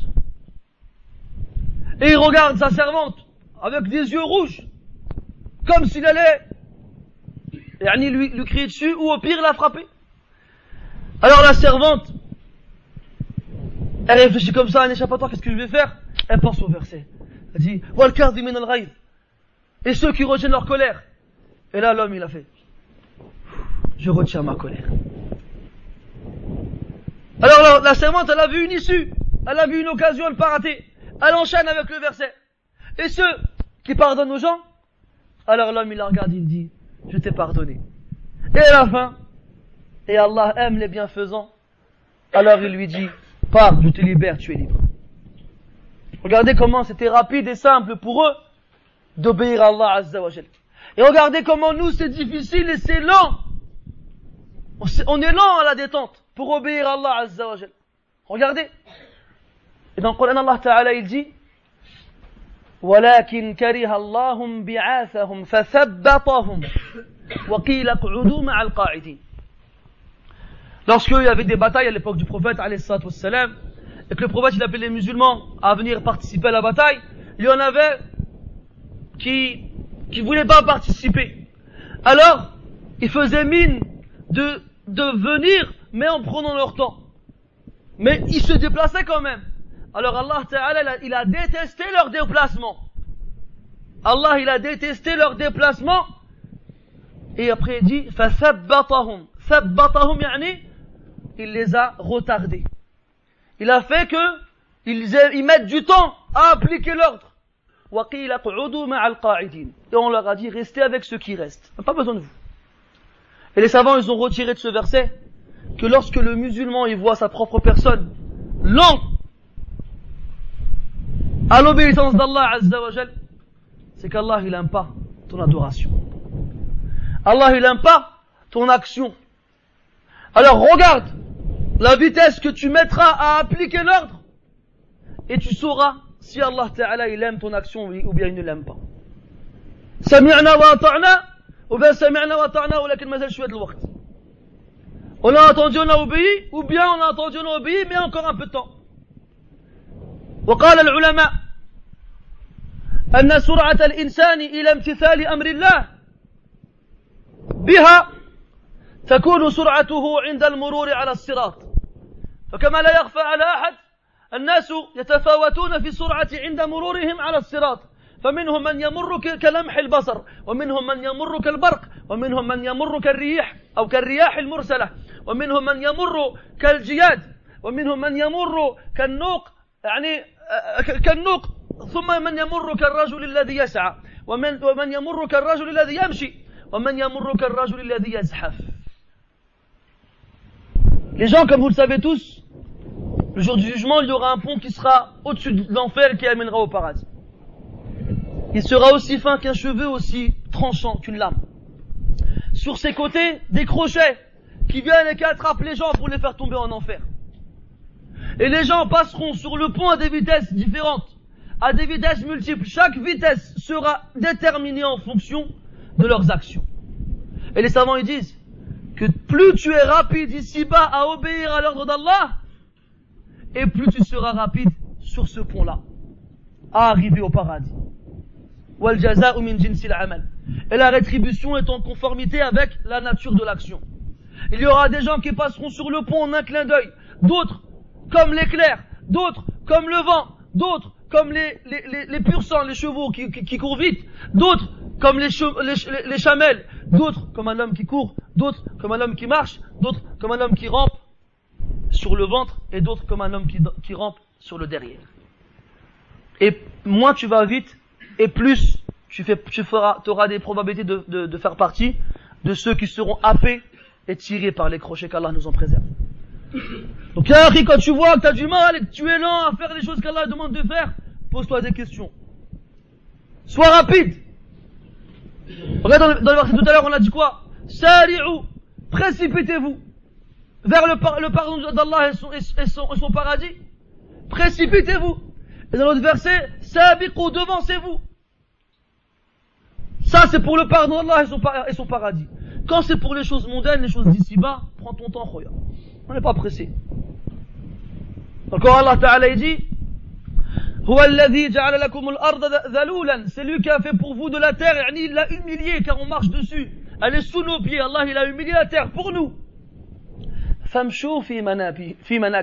Marchez dans ces sentiers. Marchez dans ces chemins. Il n'a pas dit courez. et manger de sa subsistance. Prends ton temps pour les affaires mondaines. Amma pour le paradis et l'au-delà, cours, accélère, n'attends personne. N'attends personne.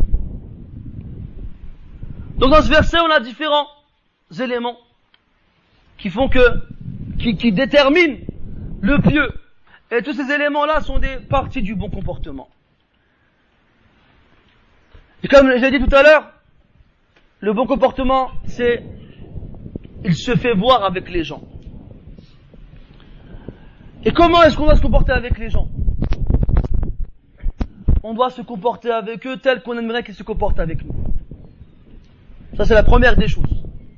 كما في صحيح مسلم من حديث عمرو بن ابن العاص رضي الله عنه قال قال النبي صلى الله عليه وسلم من أحب أن يزحزح من النار أو عن النار وأن يدخل الجنة فلتأته منيته وهو يؤمن بالله واليوم الآخر وليأتي إلى الناس الذي يحب أن يأتوه أو أن يؤتى إليه Celui qui aime, celui qui veut être sauvé de l'enfer et rentrer au paradis, que sa mort lui vienne et il croit en Allah et au jour dernier. Et qu'il se comporte avec les gens tels qu'il aime qu'il se comporte avec lui. Nous on aime bien que les gens ils soient bons envers nous. On aime bien que les gens ils nous soient souriants. On aime bien que les gens ils nous accueillent les bras ouverts. Mais quand c'est nous avec les autres, hadith wala haraj. Parle sans t'arrêter. Pas de sourire, pas de gentillesse, pas de douceur, pas de bonté, pas de générosité, rien.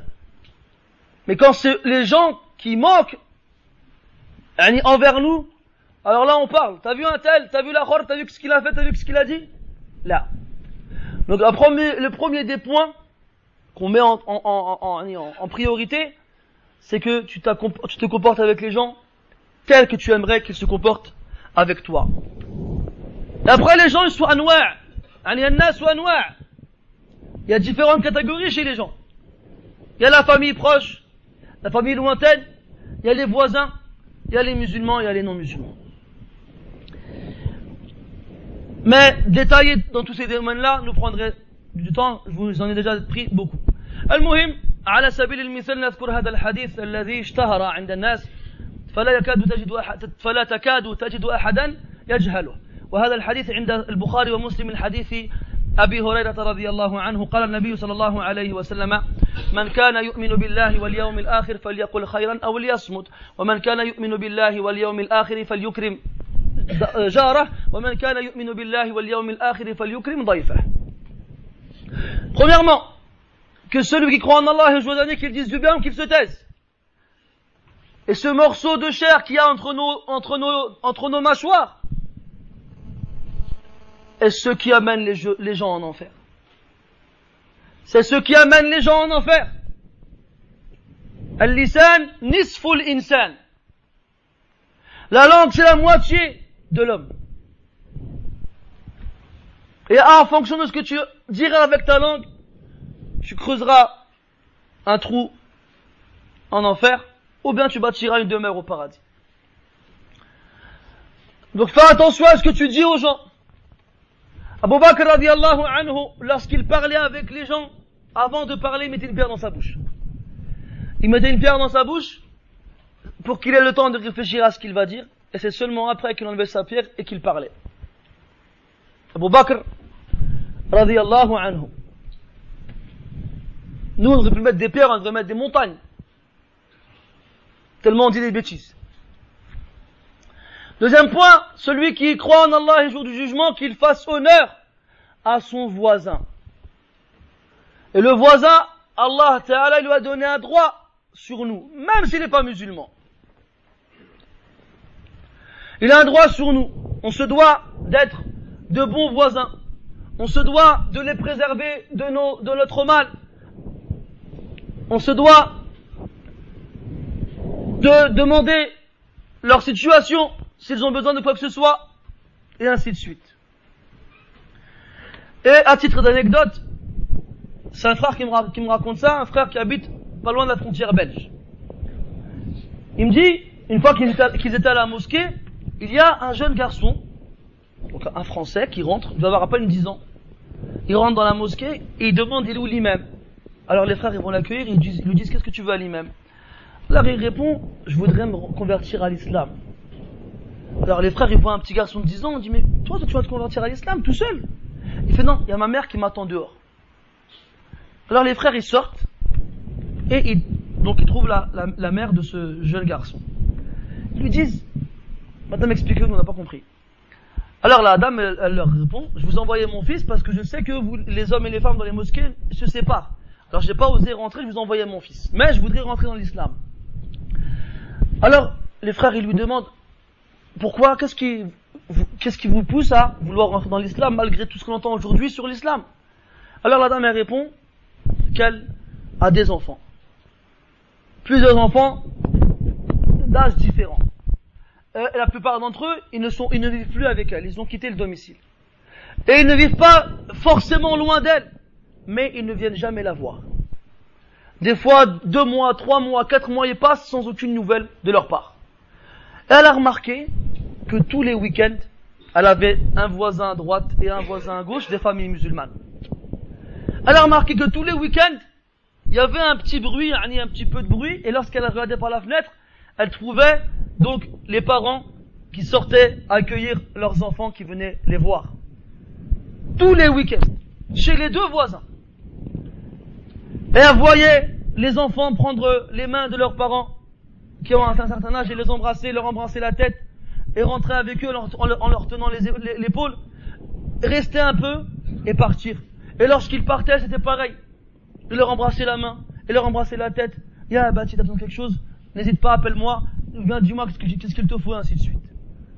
Alors elle s'est dit, ils en ont de la chance ces gens-là.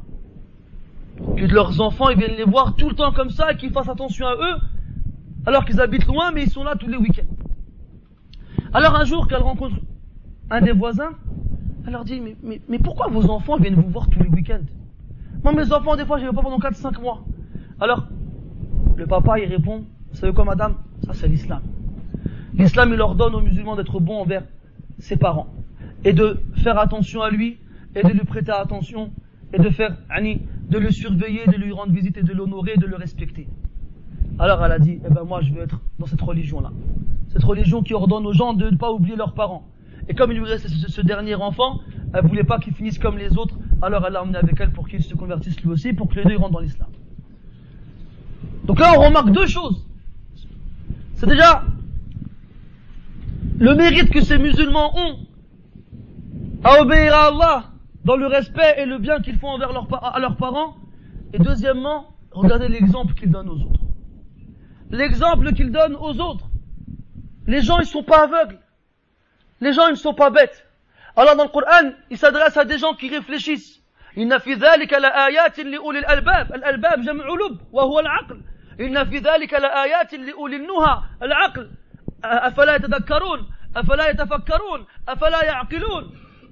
Réfléchir, comprendre, méditer. Donc Allah, il s'adresse à des gens qui réfléchissent. Et il y a des gens qui réfléchissent. Et tous les jours, il y a des gens qui rentrent dans l'islam, alhamdulillah. Parce qu'Allah, il les a guidés vers cette vérité, vers cette lumière absolue. Et des fois, il y a des gens qui regardent autour d'eux et ils voient la perfection, la beauté de l'islam le bon comportement, mes frères et mes sœurs. Walhamdulillah, les savants de l'islam ont longuement parlé dessus. Et vous n'avez pas besoin d'aller loin. Vous prenez Riyad Salihin de l'imam al-Nawawi rahimahullah, dans le chapitre concernant cela, avec l'explication des grands savants comme Sheikh al-Uthaymin rahimahullah, et vous verrez par vous-même à quel point il est simple d'avoir un bon comportement. Et je m'arrêterai justement sur un des hadiths que j'ai dit au départ, comme quoi le comportement, celui qui a un bon comportement, il atteint par son, bon comportement la, récompense de celui qui prie et de celui qui jeûne. Pourquoi? Pour deux choses. Parce que celui qui prie la nuit et qui jeûne le jour, il est occupé par son adoration pour s'occuper des autres. Il a déjà une occupation dans son adoration. Donc il n'a pas le temps. Et deuxièmement, sachez, comme vous le savez tous, que c'est pas donné à tout le monde de jeûner tous les jours et prier toutes les nuits. Ça, c'est qu'on s'est réservé qu'à une petite partie des gens. Alors Allah Ta'ala, par son immense miséricorde et son immense grâce, il a multiplié les chemins du bien pour que chacun y trouve le moyen de se rapprocher de lui et d'obtenir sa récompense. Et une des façons les plus simples d'obtenir des grandes récompenses, c'est d'avoir un bon comportement. Avec ceux qui ont un droit sur nous comme nos parents, comme nos familles et comme nos frères dans l'islam, et même ceux qui n'en ont pas. Alors, lorsqu'on se comporte avec les gens, que premièrement on se dise que c'est un moyen de se rapprocher d'Allah, qu'on se dise que c'est un moyen d'obtenir d'immenses récompenses, qu'on se dise que c'est un moyen d'appeler les gens vers Allah Azza wa qu'on se dise que c'est un moyen de redorer le blason de l'islam après que les, ses ennemis ne cessent jour et nuit de tenter d'y mettre un terme. نسأل الله تبارك وتعالى بأسمائه الحسنى وصفاته العلى أن يوفقنا للأخلاق الطيبة الحسنة إنه ولي ذلك والقادر عليه سبحانك اللهم وبحمدك أشهد أن لا إله إلا أنت نستغفرك ونتوب إليك وصلى الله وسلم وبارك على محمد وعلى آله وأصحابه أجمعين Donc on... Taïb, donc les frères les proposent pour ceux qui voudraient poser quelques questions à jusqu'à le Maghreb qu'ils fassent ça dans l'ordre en levant sa main. Bismillah.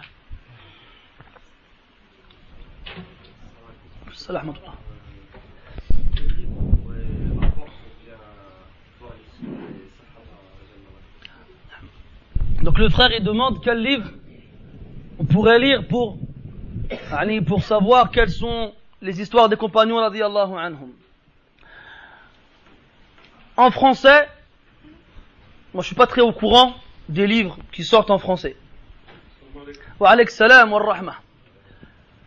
Donc moi je suis pas très au courant des livres qui sortent en français. En arabe, l'une des encyclopédies à laquelle on revient le plus, c'est celle de l'imam al-Zahabi qui se nomme Siyar A'lam al-Nubala. Sinon on a des livres comme Usudul Raba, ou bien les livres en général que les savants du hadith utilisent pour répertorier les rapporteurs. Mais en général, Fima A'lam, un livre authentique qui est dénué d'histoires fausses, qui est consacré qu'aux vies des compagnons, radiallahu anhum, de ce que je connais, il n'y en a pas. Elle qui regroupe tout ça, qui ne parle que des compagnons, et qui ne concerne, qui n'a que des histoires authentiques. Il y a beaucoup de gens qui ont fait des livres, qui les ont appelés Hayat Sahaba. Beaucoup. Le Kandahlawi, euh, Ben Halami Abdel Raouf, euh, et d'autres. Ces livres-là, ils contiennent des histoires vraies et des histoires fausses. Des fois plus d'histoires fausses que d'histoires vraies. Hein? Donc si on n'a pas le moyen de revenir à l'origine de ces histoires pour pouvoir juger si elles sont bonnes ou fausses, il vaut mieux éviter. Il vaut mieux éviter. Et là, je m'adresse aux frères francophones, vous savez ce qu'il vous reste à faire. Hein? Apprendre l'arabe. Apprendre l'arabe. Parce que si on attend que les frères, les, frères nous traduisent les livres, bah peut-être que vos barbes vont devenir blanches et vous n'aurez pas encore le livre que vous voudrez. Alors ne soyez pas lent. Hein? Autre chose? Prends le micro derrière toi. vous avez, vous avez dit que euh, vous avez demandé à la dame euh, pourquoi vous convertissez à l'islam alors qu'elle écoute Oui, parce que quand tu regardes la télé, t'as pas envie de devenir musulman. Quand t'es pas un musulman. Alors les musulmans ils font ci, les musulmans ils font ça. Les médias, ils font leur possible pour que les gens ils rentrent pas dans l'islam. Chaque fois qu'on parle des musulmans, malheureusement, c'est pas pour en parler de bien. Je sais pas si t'as vu dernièrement, j'ai vu sur internet, c'est l'autre là, Patrick Sébastien, qui disait qu'il avait un euh, quelqu'un qui travaille pour lui dans son émission et qui est parti, qui, est sorti tard une fois du, studio en scooter et il s'est fait tamponner par une voiture qui était remplie qui était conduite par des jeunes, mais ils sont pas arrêtés, ils l'ont laissé, ils sont partis, ils l'ont laissé par terre euh, blessé. Et c'est une femme en niqab, hein, qui s'est arrêté et qui a appelé les secours et qui est resté avec lui pour lui prodiguer les soins, les premiers soins, pour s'occuper de lui elle a attendu que l'ambulance vienne. elle l'a accompagné jusqu'à l'hôpital. Et ça, c'est pas moi qui dis, c'est Patrick Sébastien. هاد الاخر اللي ها المهم ها والفضل ما شهدت به الاعداء donc et ça pourquoi je te raconte cette histoire parce que c'était dans une émission il a dit ça comme ça ils l'ont même pas calculé je dis ouais c'est bien c'est bien genre on s'en fiche nous, beaucoup nous parlent des femmes opprimées, des femmes qu'on force à mettre le, niqab. C'est ça qu'ils veulent donner comme image aux, musulmans. Et combien de musulmanes, elles ont dit, non, moi je suis même pas marié, moi je suis même pas marié, je suis converti, mes parents sont pas musulmans, je mets le niqab de moi-même. Non, mais elles, ils l'ont travaillé l'esprit. Tu vois? Donc chaque fois qu'ils parlent d'un musulman à la télé, c'est pour en parler en mal. Donc en général, nous on s'étonne de voir des gens se convertir à l'islam. On dit comment ça se fait que tu te à l'islam? Tu veux dans une cité, les musulmans c'est pas un exemple malheureusement. Hein? Euh, tu regardes à la télé, quand on parle des musulmans, t'en as peur, c'était pas, pas un musulman. Alors t'es étonné de voir des gens qui, malgré tout ça, ils veulent rentrer, ils veulent rentrer en islam. Parce qu'Allah Ta'ala leur font voir que des choses que les autres ne voient pas. Compris? Naam. Salam wa rahmatullah.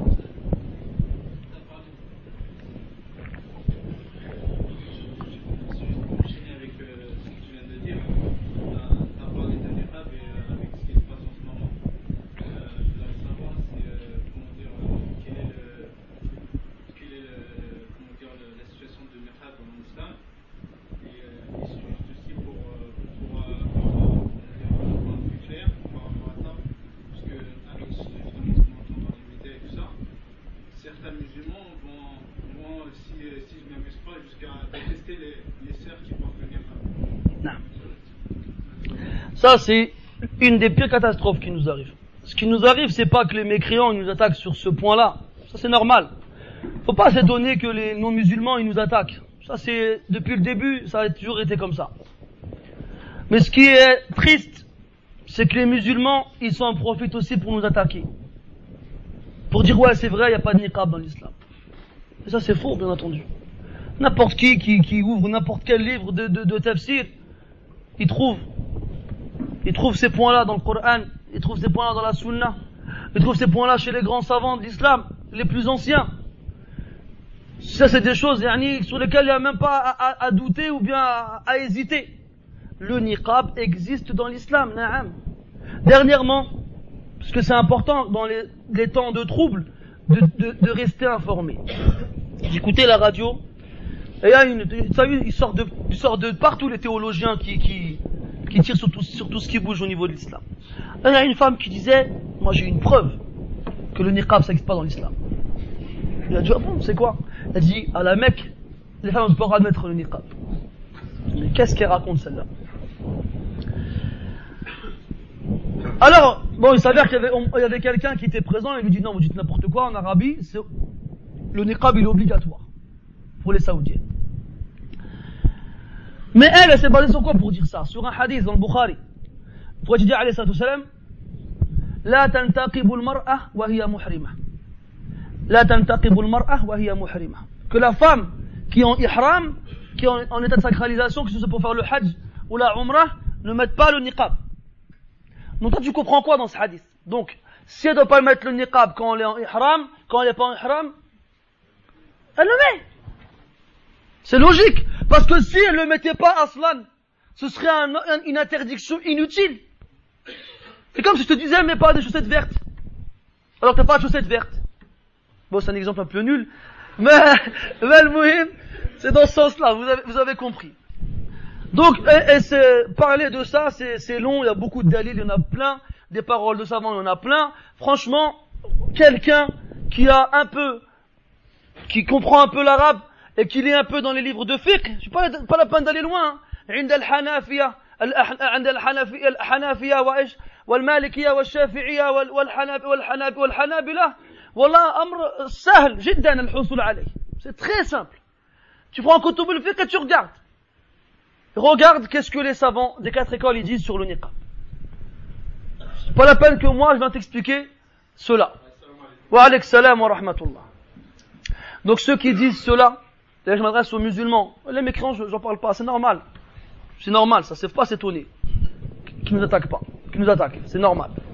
Mais là, je m'adresse aux musulmans qui viennent et qui disent non, le niqab c'est n'importe quoi. Wallah, ces gens-là, ils ne font que accumuler des catastrophes sur des catastrophes. La première, c'est qu'ils parlent sur Allah sans science. La première, c'est qu'ils parlent dans l'islam sans science. Et ça, c'est très grave. À un point où certains savants comme Ibn al-Qayyim, ils ont dit que c'était pire que le shirk. Parler sur Allah sans science, c'est pire que le shirk. Tu parles pas sans science dans l'islam. Soit tu connais, soit tu te tais. La deuxième chose, c'est qu'ils n'ont pas trouvé d'autre ennemi que leurs frères et leurs sœurs. Même si tu ne vois pas l'obligation du niqab, même si ta femme n'aime pas le niqab, pourquoi toi tu viens, je passe à la télé, tu dis, ah non, il n'y a pas de niqab, c'est n'importe quoi. T'es qui toi pour parler? Est-ce que TF1 ou bien France 2, quand ils ont besoin de faire, d'avoir une opinion sur un projet de loi qu'ils veulent faire à l'Assemblée, ils vont dans le Lot-et-Garonne, au plein, milieu de la campagne, aller voir Germaine qui traite une chèvre et lui dire qu'est-ce qu'elle en pense? Ils vont pas voir Germaine dans la campagne. Ils vont voir euh, Jean-François je sais pas quoi, qui est député je sais pas où, ou bien qui a, qui a un certain statut hiérarchique dans la société. Alors pourquoi ils vont voir Fatima ou la Khadija qui est en bas de la cité avec un, un en guise de hijab, avec un, avec une, robe manche courte, et qui te dit quoi? Elle te dit, ah non, non, il n'y a pas de niqab dans l'islam. Mais est-ce que tu cousine Tais-toi, pourquoi tu parles? Depuis quand t'as un avis, toi? Tu sais même pas lire le bawata, subhanallah? Regarde, subhanallah. النبي يقول في الحديث عليه الصلاة والسلام لا يقولن الرجل لا يتكلم يتكلم الرجل بالكلمة لا يلقي لها بالا يهوي بها في النار سبعين خريفا Une personne va parler, elle va dire une parole sans y prêter attention, elle le fera plonger en enfer 70 ans. Une parole sur laquelle on n'a pas prêté attention. On lui a rien demandé, reste à ta place. Pourquoi tu parles du niqab Qui t'a demandé quelque chose toi ça y est, quelqu'un avec une caméra, avec un micro, tu vas demander, tu vas dire n'importe quoi. Tu dis, moi je sais pas, manarach. C'est tout, c'est pas difficile. Moi je sais pas, manarach. En plus, c'est des menteurs. C'est des menteurs. Moi je te parle des gens de chez nous, hein. Parce que revenez au bled, il y a de ça 40, 50 ans. Moi, j'ai pas 40, 50 ans, je vous répète ce que mes parents m'ont dit, hein. Eh ben, les femmes, elles mettaient le niqab. Elles le mettaient. C'était pas le niqab comme vous voyez à la télé aujourd'hui, c'est vrai, mais elles se couvraient le visage. Ça, c'est une réalité, c'est une vérité, vous n'allez pas dire le contraire. Même des Français, ils l'ont dit, j'ai vu un, reportage de la commission sur le niqab, justement. Regardez, informez-vous, c'est pas des choses qui sont pas vraies, vous vous trouvez sur Internet. Alors, t'as le président de la commission qui dit, quand, en 1950, dans les années 50, en Algérie, hein, je sais pas, c'était un président qui passait dans les rues, et eh ben, t'as des photos des gens dans le public, et eh ben, les femmes, elles sont en niqab. Regardez. Ça a jamais dérangé la France, ça a jamais dérangé la République. Depuis des, décennies. C'est maintenant que vous vous réveillez. les musulmans qui veulent faire les, les, les, les, les penseurs, les, les intellectuels, les, les théologues, je sais pas quoi, Wallah, ils font que creuser leur tombe s'ils ne se repentent pas. Demande Allah qui, nous accorde et qui leur accorde le repentir. Mais s'ils meurent ainsi, on craint pour eux. Suivant. Tfadal.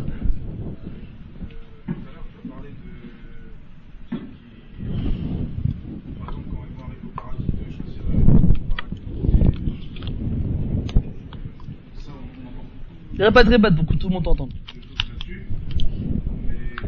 Tu peux pas répéter?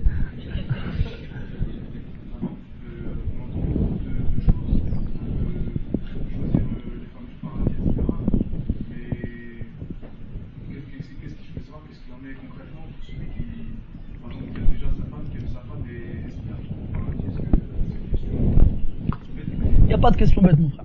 T'inquiète pas. Celui qui a une femme et qui l'aime, eh ben, qu'il s'accroche à cette femme-là.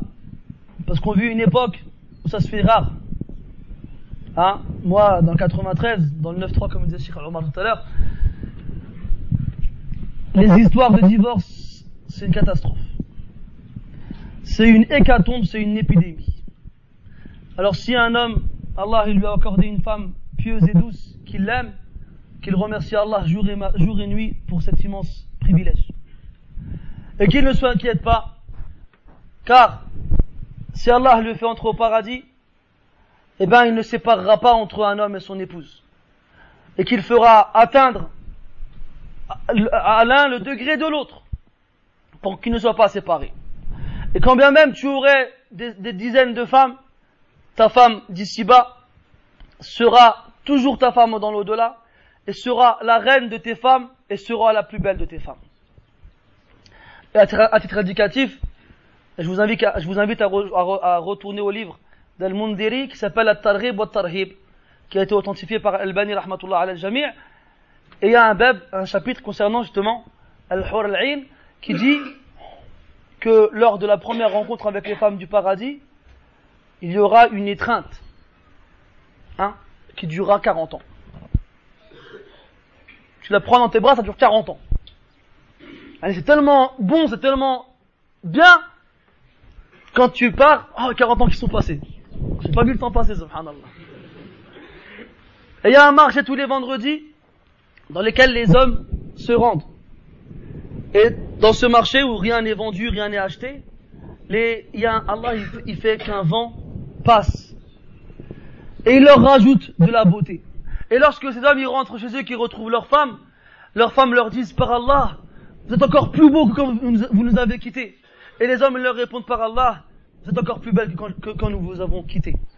Donc Al-Muhim, si Allah t'a donné une femme pieuse, une femme douce que tu aimes ici-bas, ne t'inquiète pas, Allah ne sépare pas les gens pieux, et il les met au même degré, et il fera de ton épouse la plus belle et la, reine de tes épouses dans l'au-delà.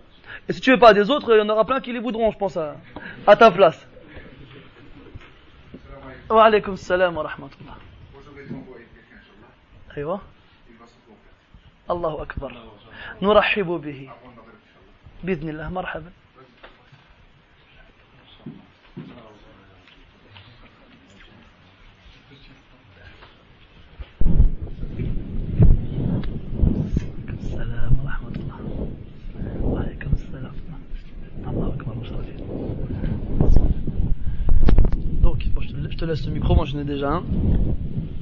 Comment je t'appelle? Rudy. Quel âge tu as? Tu m'as l'air bien jeune. 16 ans. Alors comme ça tu veux ta carte de club? Est-ce que je peux savoir qu'est-ce qui te, te, te comment dire qu'est-ce qui t'a poussé à te convertir à l'islam?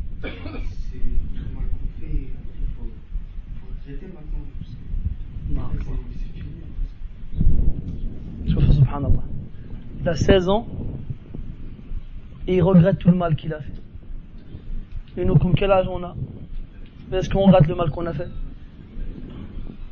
Et qu'est-ce qui te dit que c'est l'islam qui va te pardonner tous ces péchés-là? Non, parce que dedans, c'est écrit, c'est écrit que le bien Masha'Allah. Tu sais donc que quand tu vas te convertir à l'islam, Allah Ta'ala, il va effacer tous les péchés que tu as fait auparavant. Plus rien. Une deuxième naissance. Est-ce que tu croyais en Dieu avant de te convertir à l'islam? Non. Est-ce que tu sais qu'en te convertissant à l'islam, tu dois reconnaître qu'Allah est le seul à mériter l'adoration? Est-ce que tu sais que le prophète est le seul à être, qui doit être suivi et obéi parmi les hommes? Est-ce que tu sais que tu dois faire la prière cinq fois par jour? Que tu dois jeûner le mois du ramadan si tu as les moyens de, de, de, payer la zakat une fois par an, si tu as les moyens bien sûr, et de faire le pèlerinage une fois dans ta vie, tu sais tout cela? Tu sais que tu dois croire en Allah, en ses anges, en ses livres, en tous les prophètes qu'il a envoyés, dans le jour du, dans le jour du jugement où Allah nous réunira Tu sais tout ça? Tu y crois? Tu y crois? Ça va apprendre bien sûr. Tu y crois? Il te reste juste à prononcer la formule qui te fait rentrer dans l'islam. Tu vas répéter après moi, si j'arrive à, à respirer. Donc, ashhadu Allah ilaha ilaha illallah wa ashhadu wa anna muhammadan Rasulullah. Allah. Allahu Akbar. Allahu Akbar. Donc on demande à Allah Ta'ala qu'il te, préserve, qu'il te protège, qu'il t'ouvre toutes les portes de sa miséricorde de sa bénédiction, qu'il t'accorde des frères autour de toi qui te, qui te conseillent et qui te guident vers, qui te, qui te dirigent vers le bien Et sache que je suis extrêmement ému, extrêmement heureux de te compter parmi nos frères. Barakallahu fik. Beau gosse,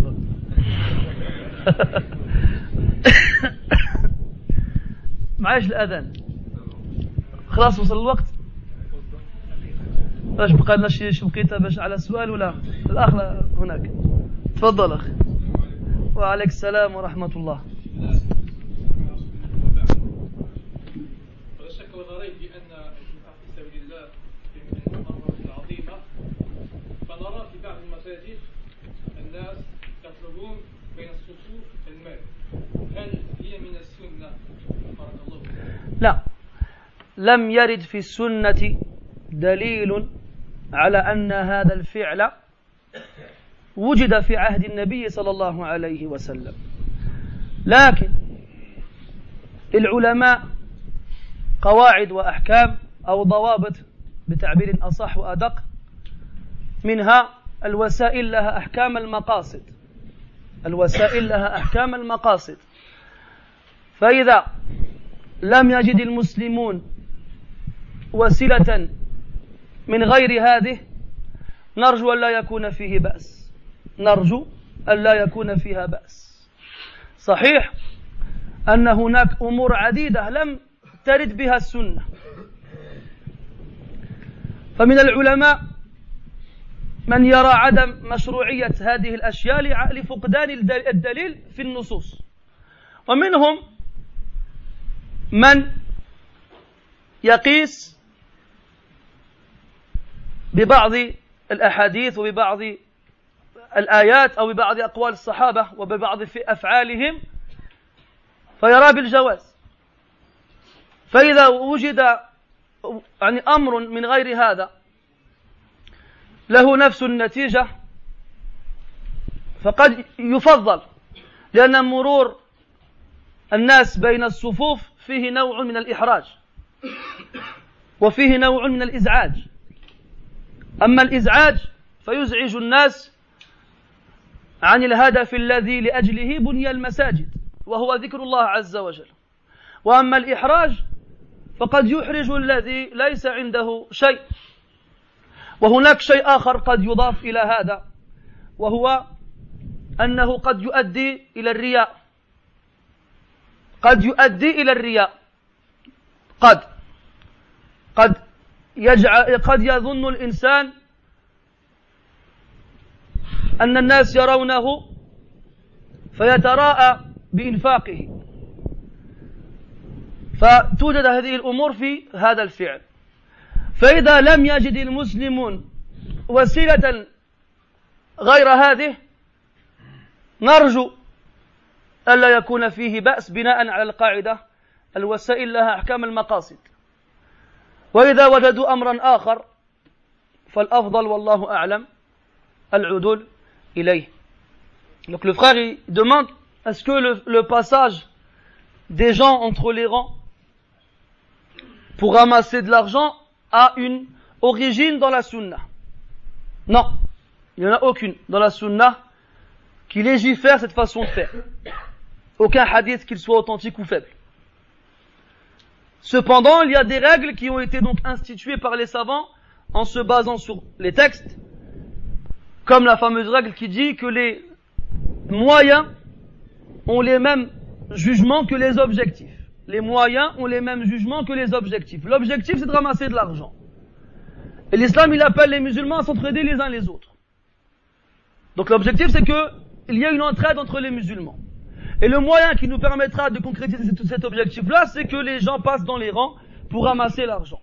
Cependant, si les musulmans trouvent un autre moyen que celui-ci, c'est mieux. Pourquoi? Parce qu'il y a dans le passage des gens dans les rangs pendant, euh, du à la mosquée, différents, différents mots. C'est-à-dire qu'il peut, s'y trouver un dérangement. C'est quoi le dérangement? C'est que les gens qui sont en train de lire le Coran ou bien en train de faire du dhikr ou bien en train de prier soient perturbés par le passage des gens dans les rangs. Et la mosquée, lahda, la mosquée n'a été bâtie que pour le rappel d'Allah Azza. Deuxièmement, c'est qu'il y a aussi, on peut y trouver aussi, comment dirais-je, euh, une incommodité. C'est-à-dire qu'on va, les gens, ils vont se sentir mal à l'aise. Notamment ceux qui n'ont pas les moyens de donner, vont se trouver comme ça, les gens vont le regarder, il peut pas donner, il va se sentir mal. Et troisièmement, ça peut pousser les gens à faire de l'ostentation.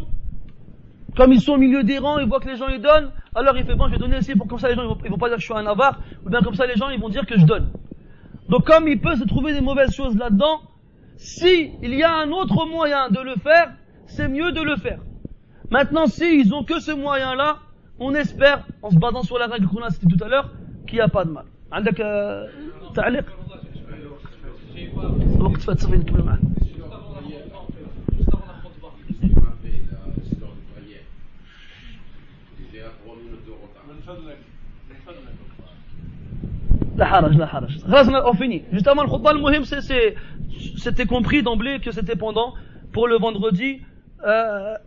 même chose le muhim ça ça ça ça revient ça revient au même. نعتذر hein, عن التأخير. On s'excuse pour le retard. عفوا. على التقصير. نسأل الله عز وجل أن لا يؤاخذنا أن لا يؤاخذنا. ونطلب منكم المسامحة والعفو. و- ونسأل الله عز وجل أن- يجزي الجميع. وأن يجعل هذه الكلمات في ميزان الحسنات. بارك الله فيكم أجمعين. بارك الله إن شاء الله الله يحفظك شيخ بارك الله